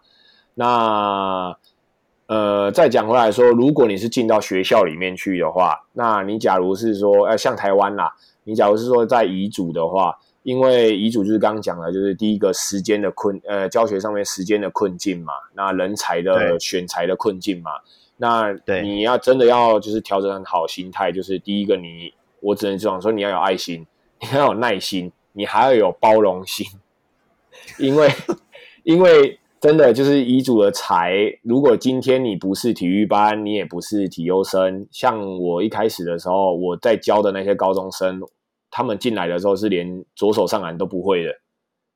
你对，如果你真的这样子，如果我当初是抱着就是哦，我很有，就是我一心想要拿冠军的那种想法去带他们的话，哇，那你会很痛苦。对，就是。所以你必须就是要有一个认知，就是说你要先调试好自己的心态，那你要把这个球学生，你要跟呃你要包容他们，因为他们真的以前没打过球，他们是喜欢打篮球的人，所以他们才愿意来篮球队，就是给你教给你练。那你就要调试好心情，然后一个阶段一个阶段把目标明确的告诉他们。我相信他们学生一定会给你回馈。对，那如果在台湾当老师，就是你有幸进到甲组的话。我觉得啦，就是第一个你要抓住机会，因为因为像我自己在乙组待了十年，我今年才转到甲组，但是是小学。因为我自己给我自己的设定，我当初其实就是说我设定在乙组，因为我自己也是乙组出来，我觉得我资历没有人家漂亮，没有人家好，所以我就是在乙组待十年。那如果十年有机会进到甲组去的话，那我就要往甲组去。那刚好就是这个这个机会来，那虽然是小学，那我觉得就是说，呃，把我之前学习的东西来，然后呃去试试看到底成效怎么样。那再来就是第呃第一个是机会，第二个就是我觉得要要谦虚，因为真的外面的教练厉害的很多，对，嗯、每个每个教练都每个教练他的东西，每个教练他都很呃有他自己的想法，有他自己的观念。像我很喜欢问，就是以前我在带中学的时候，我就很喜欢问各个不同学校的中学教练，就是说，哎，你们今天为什么会这样打法？那你们的观念、你们的核心是什么？对，你们的组队核心、你们舰队核心是什么？那就是学学东西。你听了很多，一定会听到很多不一样的讲法。那我觉得这些东西就是我自己的资料库，我自己想要我的球队、我的球员、我的学生变成什么样子，我就可以从中去截取我要的东西出来。这样。对，那最后一个就是。最后一个我觉得最重要的，就真的就是上进心呐、我就举一个，我我台湾我觉得非常佩服的两位教练啊，一个就是当然就是富邦的那个徐徐总嘛，对，然后另外一个就是那个南山的石青哥，因为我觉得他们两位教练就是已经算是顶尖的球员，但是他们还不断的去吸收，不断的去呃截取人家好的东西，甚至不断的去看。看书这件事情，我觉得呃，让我自己很佩服，也是我自己尝试想要改变的事情。因为我以前不不喜欢看书，我就觉得反正有什么事情 就做啊，做就对啊，做失败了再来说。但是书可以减少我们的失败，我只能这样讲。嗯、对啊，那减少失败可以帮助我们快速的成功，可以学到习到更多的新知。是我。一直在想办法尝试改变的东西，但是现在有了女儿，不知道有没有办法改变。可以啊，可以啊，可以的。你就一边一边一边喂奶的时候一边翻书。哦，这个这个我我需要再学一下。对啊，就是真的啦。当教练当教练要有一个热忱，然后要有一个呃洒劲呐，只能这样讲，就是不要把当教练当做是给自己的一个光环，跟就是拿来比如说炫耀啊的的，这个怎么讲？我觉得呃谦虚，然后上进学习，我觉得会一直进步，也会让人家看得到自己这样。嗯、对对。真的，真的要有人走过的人来讲 Day One 话才会有说服力，不然今天我讲的话，大家都不不想鸟。没有，我也不要不要这样，不要这样，我也是还在学习当中啊。对，刚踏入刚踏入小学端甲组，所以希望可以有一点点的成绩出来给大家看到。够厉害了，够厉害了。没有没有，好了，这一段的话，最后一个，你说 当初跟我讨论的时候，一直不想。不想被我问，但是我还是要问一下，因为毕竟篮球教练就是基层篮球教练一定会遇到的困境，就是到底在执教的赢球上跟篮球的教育上，你自己觉得说孰轻孰重，应该哪一个比较重要？呃，如果是呃以前。我在六六七年前的我，我会跟你讲说，绝对是赢球最重要。对对，但是走过来到现在，我觉得你要拿到冠军，真的是有时候是看天时地利人和。嗯、我这样讲可能不准，我就拿那个像今哎是今年的 HBL 嘛，对，男生陈教双绝杀嘛，对，陈教双绝杀嘛，对啊，这就是天时地利人和啊。呃，球就刚好，大家都知道球不能给他，啊，就这么刚好到他手上，啊，就给他投进，啊，就给他投进了，对不对？跟刚刚那一球一样，对，就是像今啊，好好好，就像刚刚那球一样，对，真的是，就是，所以有时候我们很很以前的我都会呃追求冠军。不只想要赢球，而且我是想要拿冠军。但是到后来，我一直我给自己跟给我的学生都很大的压力，就是到呃后来我才觉得说，其实学生一直都有在进步。那进步对我们来说就是最好的回馈。当然，今天如果学校端给你的责任不一样的话，那你当然就要有不一样的想法。但是我现在来到这里了以后，学校就是很支持。那还有就是说，你当然你可以做你想要做的，那你就是尽量全力去拼，对不对？你可以赢到哪里，那就是你的你的福气，你的实力。嗯，对。所以我很我也蛮感谢，就是说，哎，学校愿意支持，然后愿意给我们机会。那当然，我也是跟学生讲，我说你今天来了，你上了球场，你今天来读篮球班，你上了球场。你一定不想输嘛？你一定不想说我去比赛了，我拿第二名就好。嗯，对，因为你的你如果今天有这个心态的话，那你的人生可能哎，可能就会影响到你的人生。因为你的人，你做每一件事情，你都会想说啊，我有做到就好了，我六十分就好了，没关系啊，反正我有做给教练看就好了。啊，我都会跟他们讲说你，你我我像我自己练球，我都会跟学生讲说，你今天要做，不是做给我看。你做给我看没有用啊，嗯、因为两年后我我们就会有另外一批新的球员进来了。嗯，对，你今天既然来读这里了，你自己想要的是什么？对，嗯、所以所以在我的我这几年开始在转变，因为我前年我在进来南港之前，我前年是去到另外一间学校，那一间学校就是比较属于偏向乙组的，就是社团性质这样。那我那个时候就那一整年多，我等于几乎没有什么在带队比赛，又刚又刚好遇到疫情啊。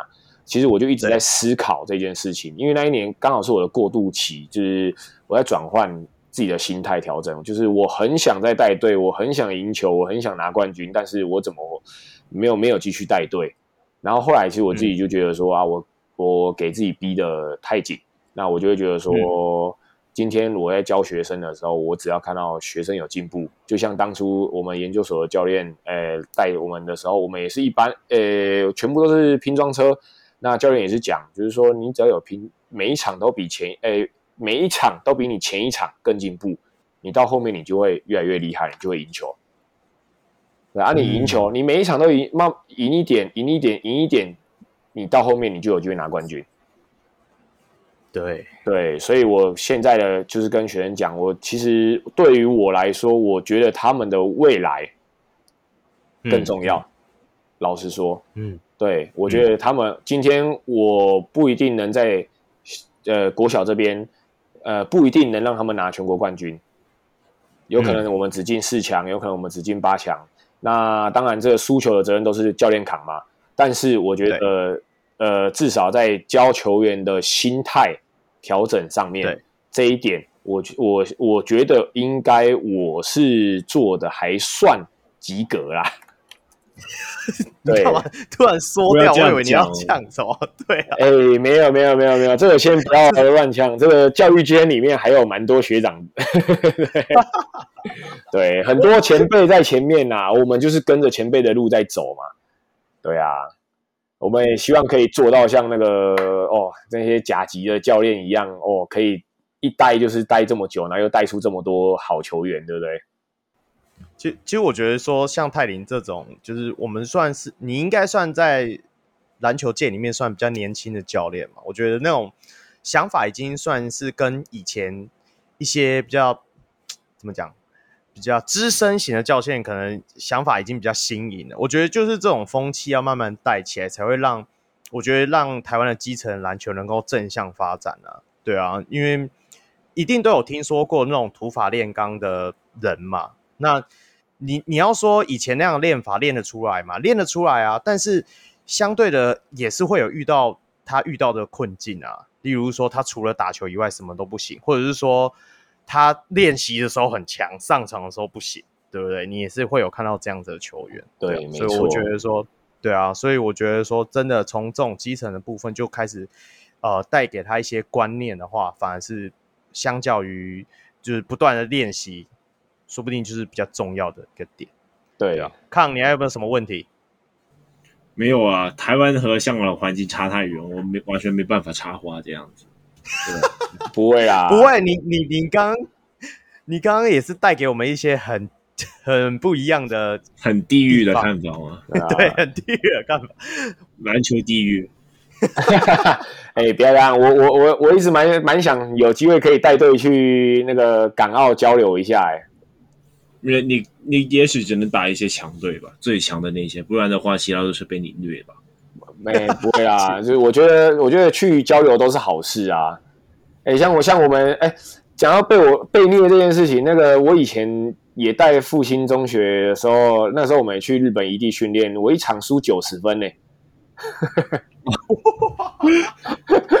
我被虐到被虐到烂掉哎！我 我告诉你，我们有输更惨的，但是但是我要我要我们我们有输过更惨的，但是啊、呃，我还是。对啊，因为学生的尊严，我觉得他们有在听，所以我还是不讲了。哦，哎，对，哎，泰里，你你输九十分是谁？对到泰里，哎，对，对到渡边嘛，对到，哎，不是，我我们那时候是去那个冲绳，我们遇到那个新南高校，冲绳的冠军队，哇塞，那个刚好那一年我换血啦，就是我前、哦、我前一年的高中，我前一年的高三生身材超好，就超高。然后结果全部毕业掉了之后，我中间断层，然后直接换下一批高一、高二上来打，然后那一批直接变超矮，然后国呃国中刚毕业嘛就上去，哇，那个去之惨啊，哇，那真的是惨到不行。然后对方也对我们真的是蛮好的啊，我只能这样说，直接摆他们先发，他就说哎，我们多打一点啊。然后一开始的时候打打打到就是正常打就都还 OK，反正我们就是一直被压嘛，日本球风又快又准。然后打到后面，他说啊，那我们就把强度再提升一点。我说哈，这样还不够吗？还要提升吗？然后对，他就摆了，他就摆了一个控球，差不多一百八吧，然后剩下四支一百九十几公分的上来，然后每一个都能跑能投这样，然后就一路直接从五十分拉到九十分。然后我们，然后我就看着我们的球员，我不知道他的脸上到底是汗还是泪，你知道吗？那事后你你你要怎么安慰他们吗？你会安慰他们吗？还是就我觉得没有什么好安慰的啊。就是我我我应该不是这样讲。我觉得这就是一个成长过程嘛。那哎、欸，你要想说，人日本这么强的国家，我们有机会出去，对不对？然后可以看得到遇到这样子的选手，遇到这样子成绩的选手，嗯、我们在台湾可能都打不到。对对啊，对所以输球输赢是一回事，但至少他们在球场上面的时候，呃，我觉得我看到他们的拼劲，他们敢去跟人家碰撞啊！哎、嗯，那一百一百七的，然后就跟那个一百九的在那边推啊挤啊，然后打到那个嘴唇直接爆血，眼睛肿起来，他还是跟我说：“教练，我可以上场。”嗯，听到这样就够了。对啊，哦、就是球员的心态，我觉得这就是影响到他们。一辈子的事情啊，就是他们至少他们不服输。那你你在球场上你你不服输，你基本上你到社会上，不管你做什么工作，你遇到难题、你遇到困境，你都会想办法去解决。你也不会就是呃垂头丧气，不会去服输。我觉得这样就好了。对，这真就是属于教教育型的篮球教练啊。好了，不错不错，给你来一个鼓鼓掌。那接下来我们这一段已经讲的差不多了，所以。来到了，因为我们这一集录音的时刻是已经七月十九号了，哎，我们从十八号对聊到十九号了，聊了两天，没有 聊，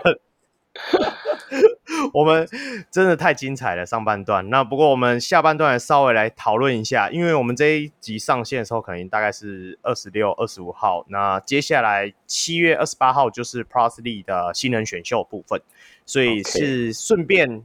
泰林上来的时候，来聊聊我们对于这一届新人选秀部分有什么看法。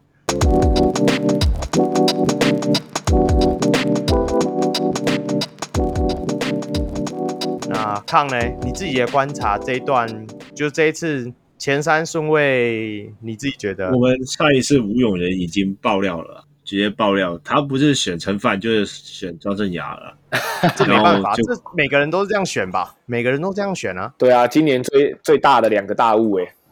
对啊，那我们基本上要要弄的就是第三顺位后的吧？那你自己觉得？那你自己觉得我原我大领航员第三顺位会选谁？我看一下哈，我们大领航员我。那不然先泰林好了，泰林你自己觉得呢？第三顺位啊，如果我是教练，我会选丁恩迪。为什么？一身高，二那个外籍生。对对对，这是而且第三个就是他场上的表现的未来性。嗯嗯，你自己 UBA 有观察过他吗？有啊，我有在看啊，我非常喜欢这个球员。他他的特点，你可以跟我们形容一下吗？他已经基本上第一个就是他具备了别人没有的天赋，身高、手长、脚长。然后跟他的灵活性，这个东西，嗯、天分这种东西是有点练不来的。对对，对然后再来是他对于比赛的理解能力，跟我觉得你进到职业了以后，你要对于呃教练的呃应该是这样讲，就是对于球场上面的执行能力这一块，嗯，跟理解能力。非常重要，嗯哦，康呢？你自己觉得你认同吗？我觉得，因为第三顺位还有第四顺位都会都是领航员的嘛，所以我觉得，对，基本上他在哪一个顺位哪一个顺位选 DND，我觉得也是蛮正常的。但是我特别想要提到一个点，就是 DND 他没有三分，那这个是整个赛季他没有出手过一次的三分，那这会是对于。就是我觉得外籍生啊，因为外籍生很多都是禁区嘛，然后呃，他们就是选来又卡一个名额，所以导致了说，其实其他球队不太会选，所以有可能他的，我觉得领航员还是会选 DND，但是有可能不会是在这个顺位，因为其他球队不会选嘛，所以他有可能会掉到第二轮或者是什么。那这里我会想要给一个名字，就是李威霆。哦，这么前面，哦、这么前面啊。好，李威霆，你说没有啊？我觉得，我觉得 Plus League 他他们选的不是球星，他们选的是能够辅助洋将的呃角色球员，懂吗？哦、那李威霆他有高压迫的防守，而且他有一丁点的持球的潜力。那另外他的射投射也很稳定嘛。那防守端不会被打点的射手，其实说真的就已经在职业赛场上面能够辅助到杨绛啊。那那我觉得，在这个顺位选李李威霆，我觉得没有很差吧？是没有很差，我我个人是蛮喜欢他，只是我不会那么早选他。我原迷嘛，呃，我我我我认同你讲的。哎哎，我先我先讲一下，我这个我这个排名里面是预设了 T one 的选秀全部会被拿走，所以对了。OK，好，那我我先讲哦，我自己觉得，我我认同你讲的，就是说，因为这一次原本在我们录音之前，大家有在谣传说 League 可能会开放外籍生的名额，就是类似说，你就是登录大限以前登录。那个外籍生就好，但是后来确定就是说没有这回事，就是说去年选的外籍生你还是要全部跑完，这样就变成说原本这些四个外籍生可能这一届的身价都会真的会直直落，因为真的现在能够选的只剩下梦想家跟那个领航员。那你们会说工程师的不是也到期了吗？但是工程师的要等他合约走完，那他合约走完的时候，据了解好像会超过。选秀的时间，所以他也没办法选，而且他选的话，又又被绑一个二加一，那他们明年寄寄予的阿拉萨就呵 呵就会飞走，所以我也觉得说工程师也不会选。那我认同你说，其实他也不不需要那么急的在第三选。可是丁恩迪，如果你留到梦想家那边去，他不看到不选才有鬼。我的想法是这样，对，那。我自己个人其实是想推荐 咱们家 桃园的 自己人盖比啊，其实我自己真的很喜欢他。我在很多的不管跟朋友聊天，或者是说在 PTT 上，我也不断的讲，甚至说社群里面，我也是讲说，其实比起丁恩迪，我我更喜欢盖比，就是属于这种可能算是侧翼，然后有敏捷度全能型的风线了。对，全能型的锋线，因为我自己自己觉得啦。Plus League 接下来的内线还是会以洋将为主。那我们领航员就是有林政跟碰碰在，虽然你们等一下可能会酸说啊碰碰那那没什么用，刚刚那个对对，但是他还是一个内线，他还是一个内线啊。我自己觉得说，我觉得多功能的侧翼应该还是在未来的赛场上会比较重要。但是盖比在昨天的哎，是昨天的今今天的 SBL 选秀已经被台比选走了嘛？对啊，那我觉得 SBL 如果今天他已经选了他，通常十之八九都是有先沟通过的啦。那因为毕竟现在 Plus League 我们这样讲一讲来讲去，大家都不会选外籍生的话，我觉得丁恩迪就是没办法喽。好，好，你继续讲。对，因为没哦，我这里想补充一下，就是盖比，因为我就是确定他会被台啤选走，然后我记得盖比好像是 T One 还有 SBL 都是。点名点名了盖比吧，所以我觉得他被选走的几率很大。T one 没有，T one 没有人选盖比啊，因为外籍生在 T one 绝对不会被入选，是因为他占第三第三名额。第三名额的话，他是有可以占亚外的，等于你外籍生要跟亚外去抗争，哎、哦，竞、呃、争，所以基本上 T one 是不会选外籍生的，因为不划算。哦，那那我应该记错了，应该是有另外一名球员他被。台啤 double 的点名了，那对 double 点名是那个吕菜鱼轮哦，OK 对，他 OK 两边都被台啤选，都都被台啤选。这个这个部分，因为这、这个毕竟三个联盟这样子选来选去，我也是觉得很妙了。就是怎么讲？对啊，我就不知道他要选一样的人。对啊，吕菜这样子是怎样？他也可以去登录 T one，也可以登录 S 就对了。哎，你抓到重点了，他他就是把 S 当农场啊，懂吗？这其实我，所以我两边都选，我我所以我就可以把它上下调。哎，对，没错。好吧，你吧，碰你太厉害了。终于发现他们知道 SBL 的用途了吧？那好吧，好吧，那好算了，我们要省钱，我们已经把 SBL 卖掉了。那不，我还是要推荐一下盖比啊，我还是很欣赏他，还有就是他的态度。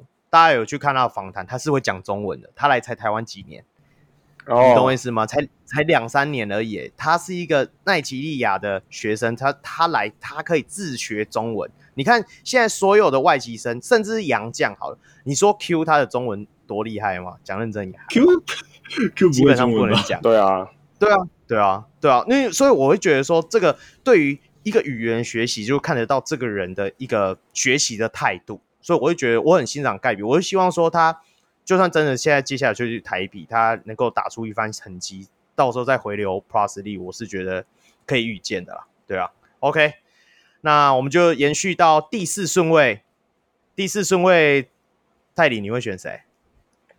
第四，第四吗？又是我约，你圆吗？你原已经前面补了一个锋线，补了一支四号丁恩迪，当然现在就选控球啦。所以呢，所以是谁？所以，所以就是看台面上看起来就是小白啦。对，最主要是小白会不会过来啊？他被人，他被海神选。对啊，我们先撇开这一个点。那泰林自己在小白在 UBA 的赛场上，你你怎么观察这位球员？哦，我觉得我我其实个人蛮喜欢他的。嗯嗯嗯，怎么说？因为我觉得他的球商这一点，嗯，让我蛮我让我蛮我球商就是他对于比赛理解能力，跟他在有强度的对抗性下，他不会。失去他一该有的表现，嗯嗯嗯嗯，呃，我觉得他，然后他该有的速度啊，然后篮子近几年又有练出来，所以我觉得他是一个有未来性的控球，嗯，对，他能自己得分，又能又能助攻，我觉得这一点真的是让我最欣赏的地方。对，而且一百八十三也不会陷入防守劣势，这样对，就有有点太瘦而已。那那康呢？你自己如果是你的话，如果我们。如果我不排除不排除我，如果我们排除掉 T one 的话，我会选林志伟，因为他就我就高次翼信徒，oh. 对啊，他一百八十八公分，而且他就是他其实原本不是打控球，但是因为本身球队就是没有就是没有一个足够好的球控球人选嘛，对啊，但是他就被 T1 点名了嘛，所以对啊。我就.我希望是可以选他了，但是如果没有，如果没有被选到的话，我我个人会希望是简廷照会，就是台呃领航员会选简廷照，因为我我是工程师，我觉得工程师应该要选那个林子伟，我自己的排法啦，然后我觉得勇士会选简廷照，因为简廷照要去南湖双枪嘛，我知道你没有讲，因为他之前跟高中是跟那个嘛。桂鱼啊，他叫桂桂桂鱼，对啊，南湖双枪，对啊。不过简廷照的缺点可能就是在于他有伤势啊，毕竟他是，哎、欸，他那时候是什么半月板是不是？呃、欸，还是我忘记是实质还是半月板嘞、欸。对啊，我觉得就后就后卫这里的选择来说，他算是功能性最多的那一个了，已经。那其他的射手，要不就是就具有防守劣势，要不是就是没有很准。啊，好，那泰里，你你自己，哎、欸，我没有选我的第四。对不对？我第四一定也是小白了，这个跳过了。嗯，那泰里你自己对五六，你说你工程师你会选林志伟嘛？对、啊，那你怎么看他在 UBA 的表现？你你你怎么觉得他适合工程师？因为他就是有那种 power 啊，他的球风打法，我觉得就是很适合工程师，像这种小豪小烈这样组合。我直接点讲，就是如果。工程师想要组侧翼海，然后那个控球也有一定水平的话，那你选林志伟完完全没有问题。对，要把它拉高高度，这绝对是没问题的。嗯嗯嗯，OK，这个我这我田浩可能就会比较惨一点，不知道 有田浩吗？可是我觉得田浩。基本上他还是少数能够在场上传球给辛巴的。对啊，我就就看林志伟他练到什么水平了。说真的，你看看富邦，他也就接近放弃林书伟了。但就是在总冠军赛的时候，林书伟吗？OK，就是他会在关键时刻不放嘛。那如果林志伟还有高国豪他们能够把场子控好的话，田浩就关键时候就不会上场了。嗯，诶，季赛打那么多场，他还是会有用途的，我自己觉得。不过我我我认同你这个讲法，就是说在必要时刻的时候，他上来的话，如果能够起到一定的作用，他是可以拉高整个阵容的高度了，好吧。那那控你的勇士的那一那一支签，你就会选勇士是第第几顺？哎，不对哦，你不好意思不好意思，因为你工程师你还没有讲，因为你说你的领航员是要选林志伟，对你工程师你会选谁？对对对呃，我我反而会想要选射手简廷照，因为就是和刚才理由一样嘛，把拉高高度的同时，把那个三分的稳定度拉起来。因为工程师他在冠军赛的时候，那个三分稳定度有点太差，那嗯，就是基基本上投不进。那其实射手这里有两个选择，要不就是简廷照，要不就是高承恩。但是高承恩真的是太矮了。那简廷照他除了三分以外，也有一定的持修的能力。那我觉得他能够在工程师的体系里面就是有所发挥。嗯嗯嗯，OK，那那你的勇士签呢？我的勇士签，我的勇士签也是选高承恩了。说真的，他们刚刚才选了，就我假设啊，我假设他们把陈范博彦写了下来。说真的，他们的侧翼就会有石伯恩，然后周桂宇，然后再加陈范博彦，呃，对，我不呃张宗宪、林俊杰这些球员，就是他们锋线这个部分已经完全满了，满了，然后。对，然后在禁区的部分，他们就是把曾文鼎续约了嘛，然后对，呃，他们看起来也会再找一个洋将去顶那个禁区，所以我觉得他们在这边把高承恩选下来当一个射手，就像可能赖廷恩一样，就是上来放个冷箭。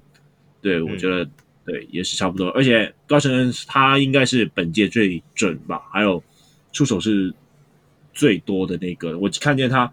场均三分出手是七次，然后两分球出手才两次，所以他基本上就是一个非常纯的射手。那我觉得，嗯、呃，射手你跑到哪一个地方，你只要不被防守打点，你都有价值的。OK OK，对。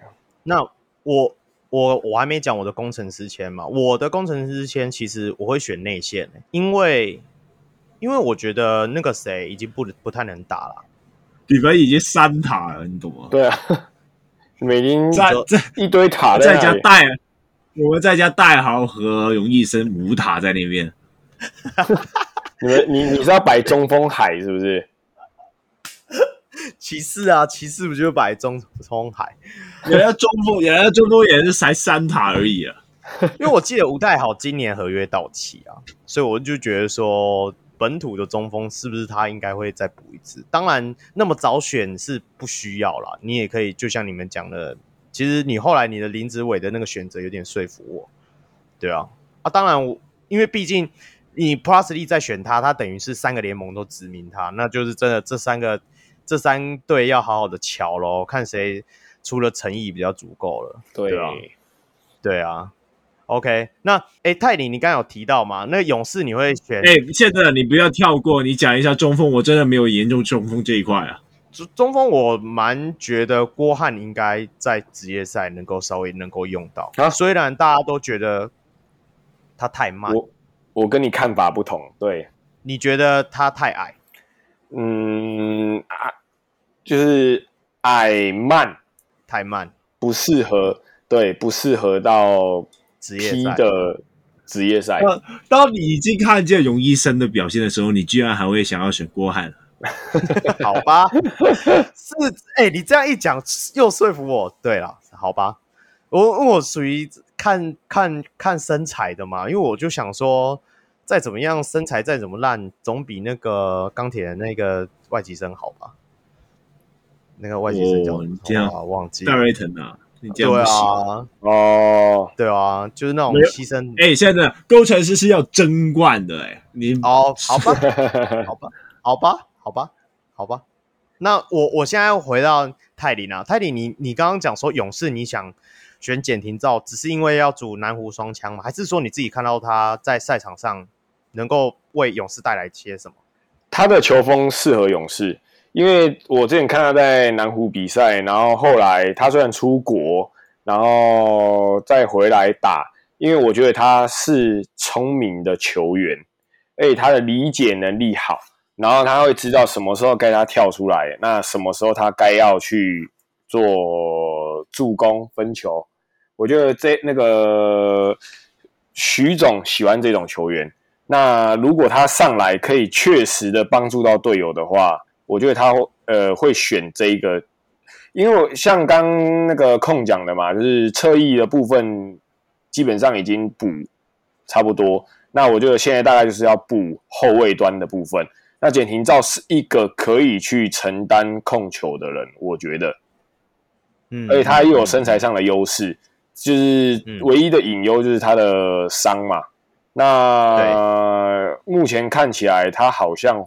还恢复的 OK，所以我会觉得，也勇士第一轮、第二轮的签应该都会是选控球的人选。呃，我这里还想要补充一下，就是简廷照他在剑行科大打嘛，然后剑行科大他本来就是一支就是大 UBA 里面的强权，然后球队里面也有不少的得分手，像是陈范博彦什么的。那简廷照他就是可以从板凳，也可以从先发。那在于富邦这一个就是体系非常完整的体系里面，他们其实要挤一个。就是多一个人的上场时间其实是很难的。那简廷照这一种随插即用的特性，我觉得就是富适合富邦这一种。对，真的是随插即用。OK，好，那接下来就到第二轮的第一顺位，又是我圆了。那就泰林吧。你觉得我圆这时候还要再挑人吗？我个人，我个人会觉得是要挑，绝对要挑黄建志。为什么？哦，他是一个非常热爱对抗的球员。如果以米原现在来说，就是需要 对，绝对需要一个可以马上上场，可以跟人家做碰撞、做对抗，马上有公用性的球员。那第一轮完了之后，我觉得黄建志就是一个。毕竟他也是品质保证，从南呃金华吧，我没记错的话，金华南山师大一路上来的，对对，对，然后也有经历过，我记得是二队嘛，中华二队嘛，嗯、对不对？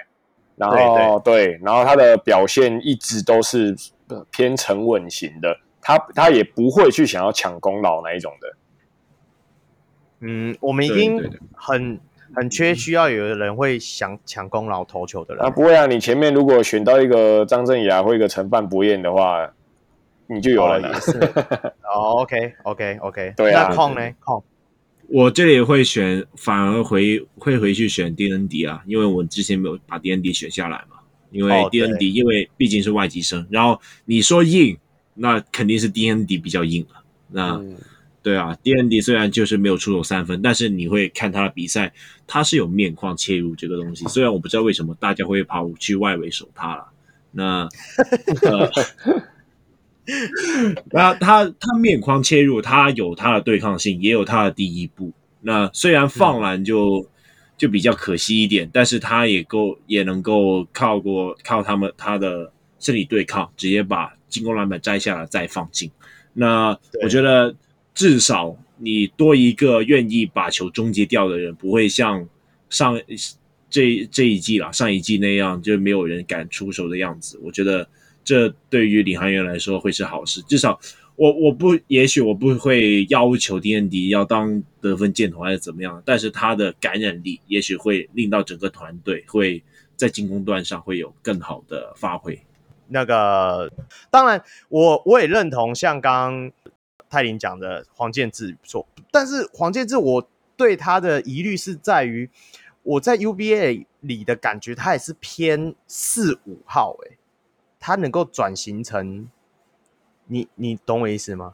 哈哈哈哈，我、啊、我觉得我觉得他可以，因为我有看过他实际打，那当他在 UBA 会这样打，主要我觉得也是因为师大后来的队形阵容的关系呀、啊，对。对，因为因为毕竟，毕竟我们上一季就是已经有埋了很多，就是类似黄建志这种类型，这种 UBA 可能比较偏内线的角色，可是到职业赛场上，你被迫要转成三四号的时候，我就会觉得说，他们衔接上来的感觉，从 A，你看从已经从 S 已经打过一季，就像阿飞啊，或者是说像像耀宗就是比较明显的例子嘛，对不对？他、嗯、他从 S 还可以。可是到 Plus League 的时候，发现他的进攻技巧完全都在内线的时候，就好像影响力就没有以往那么大了。对啊，我的看法是这样。不过我想要提一点呢、这一季领航员他最大的问题是他们的篮板保护，然后篮板保护抓不好，然后转换快攻没有打起来，然后就被迫进入那个龙哥的神秘体系。那我觉得，我觉得。最大问题是先把篮板保护好这一件事情。我觉得上一季他们其实有 Robinson 和 Jordan Tolbert，呃，可比较可惜的点是，呃，领航员把他们真的当中锋来用，所以导致了说你没有办法发挥他们就是练那两名洋将大范围的篮板的能力。所以我会希望说有一个人可以完全的卡好位置，然后让洋将去抢那个篮板。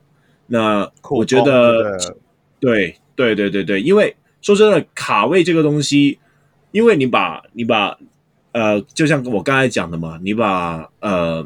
，Tober 和 Robinson 摆去五号的话，那卡位这个东西变成他们两个去做，反而没有发挥到就是大范围篮板的优势。那我会希望有一个本土的球员，他能够打五号，然后可以卡好篮板。我不我不需要他能够摘下二十个篮板还是十个篮板怎么样的，他只需要把篮板卡好，然后让锋线型的洋将去把那些篮板摘下来。那其实、嗯、呃，我觉得王王建志至少他在大学端的表现里面，他。呃，是足够强硬，还有而且他篮板保护也不错的，我觉得也是一个可以考虑的因素。不过我这也是我，这也是我选建制的原因。嗯，对对对，好，没关系。那接下来另外一个就好了，我们要快速了，因为时间真的我有点晚喽。对啊，接下来钢铁我都不 累了，后面的我都不认识了，后面你都不认识了，那你钢铁那。代理呢？你钢铁人，你有觉得说他应该这时候应该拿下谁吗？曾博玉啊，我个人觉得他应该要拿一个有实质打过三大联赛其中一个联赛的球员。曾博玉吗？对，嗯，对，其实也是不错，而且曾博玉自己都有讲，他蛮想要去高雄钢铁人。对啊，就是毕竟他也是在在地已经。耕耘一年了嘛？对啊，可是就是状态啦，因为毕竟他在 S 的状态，感觉还在恢复期。就是 我觉得，就是看看钢铁人敢不敢选他，捡起来。对，敢不敢把它捡起来用？很妙哦，那个 控刚选的那个谁，你第三位顺位选谁去了？第三顺位我选的是李威霆啊，对啊，李威霆现在大家都没人提到。如果我是钢铁人的话，我这时候应该也是曾波玉或李威霆选一支。如果前面其实我也是，我也是他们两个选，但是我后来决定要曾博玉，是因为他我考量到他已经打过一季的 S。嗯，对啊，但是李威霆是还没有实际上到 S 过，就即便他说他在 UBA 的表现。还不错，但是其实他在后面冠军战的时候，就是我觉得就是偏，嗯，偏向苦攻类型。但是以钢铁人目前来说，哎，应该这样讲，就是你打到职业赛去了以后，你的球员都要有一定的得分能力。对啊，对啊，对对的。我觉得最大问题是钢铁人他的体系吧，然后他们的体系主要是也是算是。侧翼海吧，然后你会有吕正如，然后周怡翔这些球员，嗯、那我直接就卡住了李威霆的上场的时间了，哦、因为对，而且对，而且李威霆他的打法模式其实他的成长轨迹啊，他的成长轨迹其实和王绿翔很像。那当、嗯、当王绿翔正在处于这个就是刚打完第一年职业的就是养成期的时候，你突然又塞一个人进来，我觉得这对于他的养成不是一件好事。对，OK。OK，那那空呢？你钢铁的你就选谁？没有啊，我都说我 后面都不认识了，放弃，放 弃好，没关系。那那我们再问一下泰林，泰林，接下来你国王跟梦想家，你觉得他们各要在这一次选秀拿到什么？国王国王就是韩杰宇啊，你韩杰宇调到这里来哦？对啊，嗯，你主要的考量是第一个是他是大三过啦。对啦，对啊，大伤过。那他大三过了以后，我觉得他后来的表现确实是没有符合当初的预期。那国王选他，我觉得就是因为国王的禁区也还没搞定嘛。虽然补了一个苏世轩，但我相信绝对不会只有这一个，所以他们应该需要再补人。那我觉得就是在。体系下，我觉得韩杰宇应该是可以适合他们体系的球员。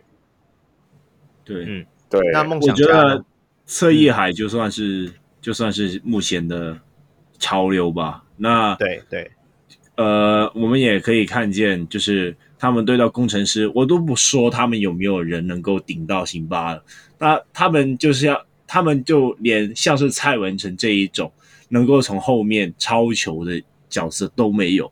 那我觉得他们就是急需要两个甚至到三个以上的锋线去把这个位置填起来。你不能把张文平摆在四号，然后说他是锋线这个样子。对，没错，没错。Okay, 那那你觉那你觉得梦想家呢？梦想家，梦想家，我我个人的话，我觉得梦想家就会选盖比啊。嗯，对，我也觉得说，如果盖比没办法，没办法，就是怎么讲？就是前面没挑走的话，我觉得盖比这里挑走也是不错。反正梦想家现在就确定 Walker 已经去开，哦好像开始自韧带嘛。对啊，所以下一季应该不会回来了。就是盖比整个就是符合梦梦想家的球风嘛，跟他们的团队嘛。你看哦，他的内线有大 B，然后四号打盖比，哇靠，哎多，就是破产版的 Stephon Hicks 啊。破很大，而且他啊也是好啦，差不多啊，那个瘦度差太多了。好啦，我们今天选秀就讲到这里了啦。后面后面其实还有一些东西，但是我我就讲最后一个好了，就讲问最后一个问题，问你们两个，就是小白争议，因为我觉得这还是得聊一下，因为大家如果在看 PTT 或者是看台湾新闻或者是各个社团媒体，应该都知道，因为现在。现在白耀城这个问题就是在于说，领航员跟梦想家做了一笔交易，由老吴跟林耀宗去换了梦想家的陈立焕跟首轮的第四签，所以就是摆明的感觉上应该就是想要拿下白耀城这一名球员，但是海神也花了一百五十万去买了一个首轮首轮的指名，然后也指名了白耀城，那你们怎么看说？这样子两个选秀报名，然后呃都分别指名了之后，那引发了一些舆论呢。嗯，泰迪，你你知道这一段吗？因为那时候大家 rumor，大家会一直质疑说啊，小白一开始的意向好像是偏 Prossley 这里一点，那现在 T One 海神又硬去买了一支签来指名他，是不是因为海神的教练？还是说他们的小娟姐那边有给他压力？当然，这个事后在他们会结，就是他小白的经纪公司那边有出一个声明稿，说这样的影射是不对的，因为就是说小娟姐是很开放球员说他想要选择哪一个联盟，但是我觉得这个东西已经被有点放大了。那你怎么看这个事件？我我我觉得，当然，这个是不管是什么消息出来，有消息都是好消息呀、啊。呃，那至于啊，我觉得球员都是无辜的啦。那我觉得，当然，大家抢着要他，哎，你我说不定是经纪公司的操作啊，对不对？嗯，有没有也有可能、啊？对啊，而且这样子相较之下，你后面要去谈薪水，是不是更好谈？是没错。对啊，啊，对于球员来说，当然我觉得就良禽择木而栖嘛。对，哪边好，哪边给，哪边有诚意就往哪边去。我觉得，因为球员生涯真的太短了。嗯，对啊，那当然，他我觉得，我觉得诚意的部分就包含，不要我们不要说到只有薪水，我觉得就是第一个球队的氛围，第二个你上场的时间，因为球员一定都想要有所表现嘛。看完上一季的领航员，感觉观众和海神差不多吧。这个就要问问看那个住在中立的朋友。我不知道，我没有去海神的主场看过，但是我原迷人很好，人很好。我没有说人很多，我说我们原迷人都很好。对，说真的，我觉得如果是如果是其他 Plus 的球队的话，要抢赢海神应该是没有什么问题。但是领航员就特别抖啊。对啊，所以看你自己觉得。这个争议，你有什么想法吗？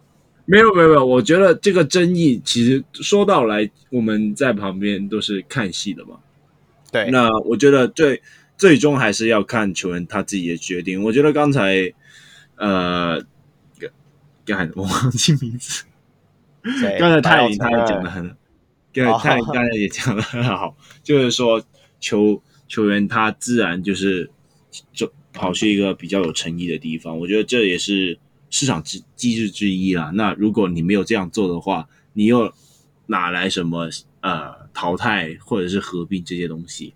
那我觉得，与其我们在这边不断的猜测，倒不如好好祝福他们。因为说真的，我也不知道小娟姐她在这一个里面有发呃有多大的影响力。那如与其我们去猜测，然后去对。呃，诋毁他的人格，还我不是啊，这样说对啊，对啊，或者说合理猜疑他人格之类的。那那我们也不知道实实际的状况，那我们为什么就要多加把嘴这样子？对啊，其实矿的感觉跟我有点像。其实我是觉得说，这整场选秀最无辜的大概就是白耀成。你看哦。被所有人关注，搞得他好像真的才是状元签，你知道吗？对啊。然后如果你 你你这样想哦，我我替他想，小白如果今天去 T1 好了 League 这些球迷会讲什么？对不对？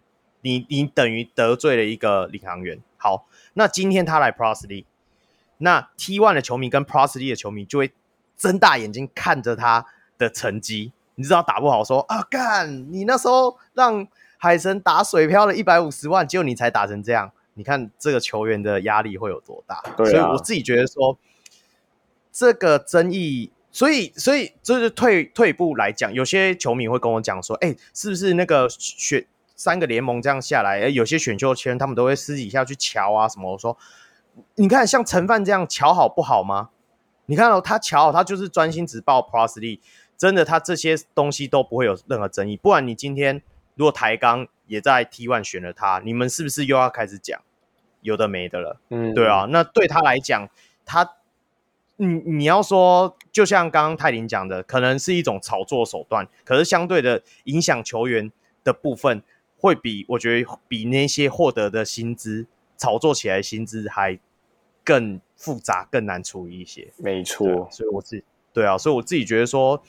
就是给大家一点经验啊，可能以后后面的球球员，甚至到下一届到下下届以后，再遇到这样的问题的时候，真的球员要自己好好思考。我觉得经纪公司也不不不能让球员有陷入这种窘境才对。对啦，我们就祝福他未来的球技，哎，未来的球牙能够一路顺遂，在我园的时候。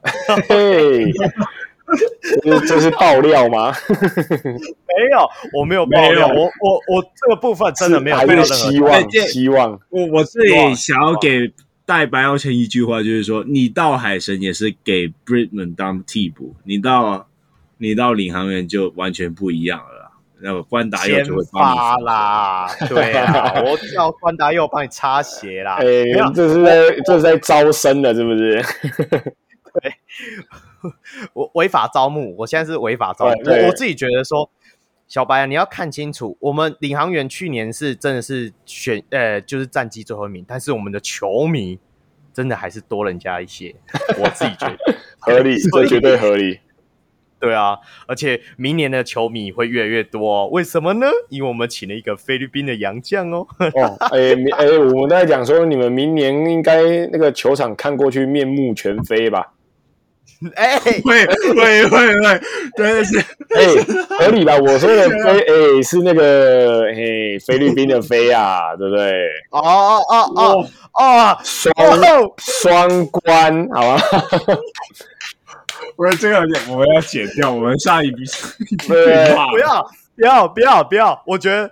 泰林这一个点讲的没错，你讲的是面目全非的非是菲律宾的非吗？我替你替你替你。对，OK OK。哎，我跟你讲，你明年你要做一个海，做那个毛巾，上面要写面目全非，然后拿起来甩，这样，哇靠，你们赚都翻掉了，直接变菲律宾主场哎！我什么时候变得这样地狱梗？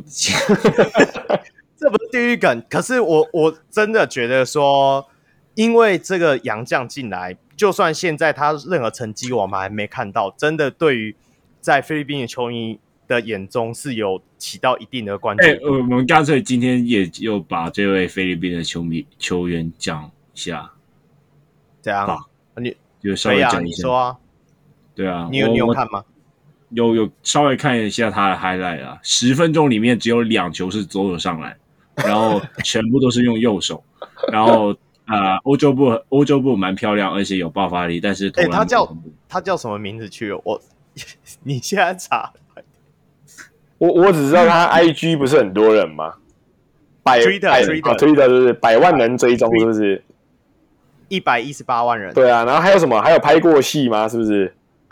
两部电影，一部连续剧。哇塞，这真的是太扯了！这个没有，我没有在诋毁他。我要再讲一次，我上一次因为讲这段话被骂，但是我要讲说，因为我对于这一位菲律宾洋将的点，就是在于说，因为他毕竟之前只有打过菲律宾的大学的赛事，那当然拿了两个冠军。那后面他没有再往更高层级的联赛去。打的时候，然后就已经来 Plus 力我当然会对于他的实力上会有点质疑。那如果球队就是我们领航员真的只是想要增加那个人气的话，我至少知道这第一步已经做到了，有增加，真的有增加那人气。当然，我会希望，因为我有听，呃，我有我有问 Grant 大，因为他本身对于亚洲篮球比较熟悉，我有稍微问过他，他说。他的打法还是就是偏向就是传统的菲律宾的球员，就比较刁钻啊，往内线进攻啊。那我觉得说，去年其实大家有看领航员比赛，真的会想切的人，就大概就是只有卢俊祥。那我觉得说，说不定真的他进来之后会带来我们一些不同的战力，对啊，但是不一样的变化啊，对不对？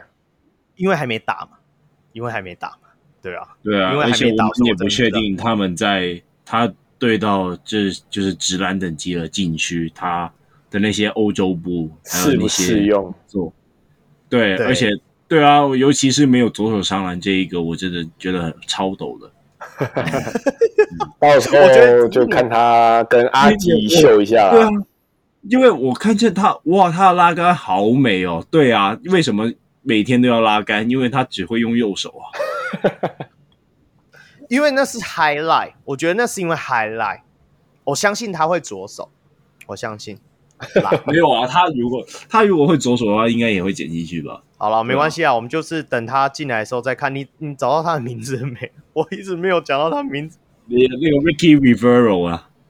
Oh, OK OK，还是要给专业的发音。对，对，好，我们就希望他跟小白一样，能够在我园能够有很好的发展。OK OK，好，今天真的是很辛苦，我们录了两个小时，哇哦！然后泰林最后还是要给你一点，你你最近搞了什么东西，跟大家报告一下 啊？也也不是最近搞了什么啦，就是因为在教球之余嘛，那当然希望有一些想法嘛。那刚好学生就说，哎，那有个俱乐部这样，然后我们就是有在俱乐部里面教一些。也是算是动，呃、欸，收招学生，然后有在招一些，有教一些细节的东西。那当然，我们俱乐部就是，哎、欸，我学生就用我名字啊，我就就是叫卢克篮球俱乐部。对，所以如果各位同学有兴趣的话，可以来尝试体验看看。那我们会尽其所能，把我们在这十几年的教学生涯中的东西都尽量教给大家。对，OK OK。到时候我们这一集节目上线之后，我们宣传的页面底下第一排，我们就会帮你 post 出去你的那个粉丝专业哦。那到时候对，如果如果到时候如果任何人有兴趣的话，就可以私讯他们的粉丝专业，再详细了解一下过程。对，很开心今天邀到咱们的同学泰林上来陪我们拉迪赛了两个两小时，感谢，那我们真的很爽，获得了。对，真的很爽，然后获得了非常多的资讯啊！真的，对于基层篮球教育的部分，真的是收获良多。那最后最后的话，我当然节目到了尾声，也要宣传一下我们小人物的专属会员方案。国际小人物可以上 Patreon 搜寻，那台湾小人物可以上泽泽平台加入会员，就可以获得专属的讨论区，也能够收听 Patreon 会员特辑。收益部分除了制作纪念品给上节目来宾之外，也会运用在录音软体的维护，让我们能够制作出更好的节目。同时每月也会捐款给门洛医院运动防护治疗专案。小人物上篮在此邀请大家一起回馈台湾的基层运动防护。每月六十元，让你篮球观点更多元。最后记得要追踪我们小龙上篮的脸书跟 IG，并与我们留言互动。也可以到我的 Instagram call NBA 留言私讯，一起讨论篮球。好，我就是祝中立非灵性乡民小龙 Roy，我是基层苦勤劳工南港老师卢泰林。那呃，那那我是在住在香港的篮球地狱的小吴放。可以可以可以，OK OK，好了，感谢各位，我们下期再见了，拜拜，拜拜。拜拜。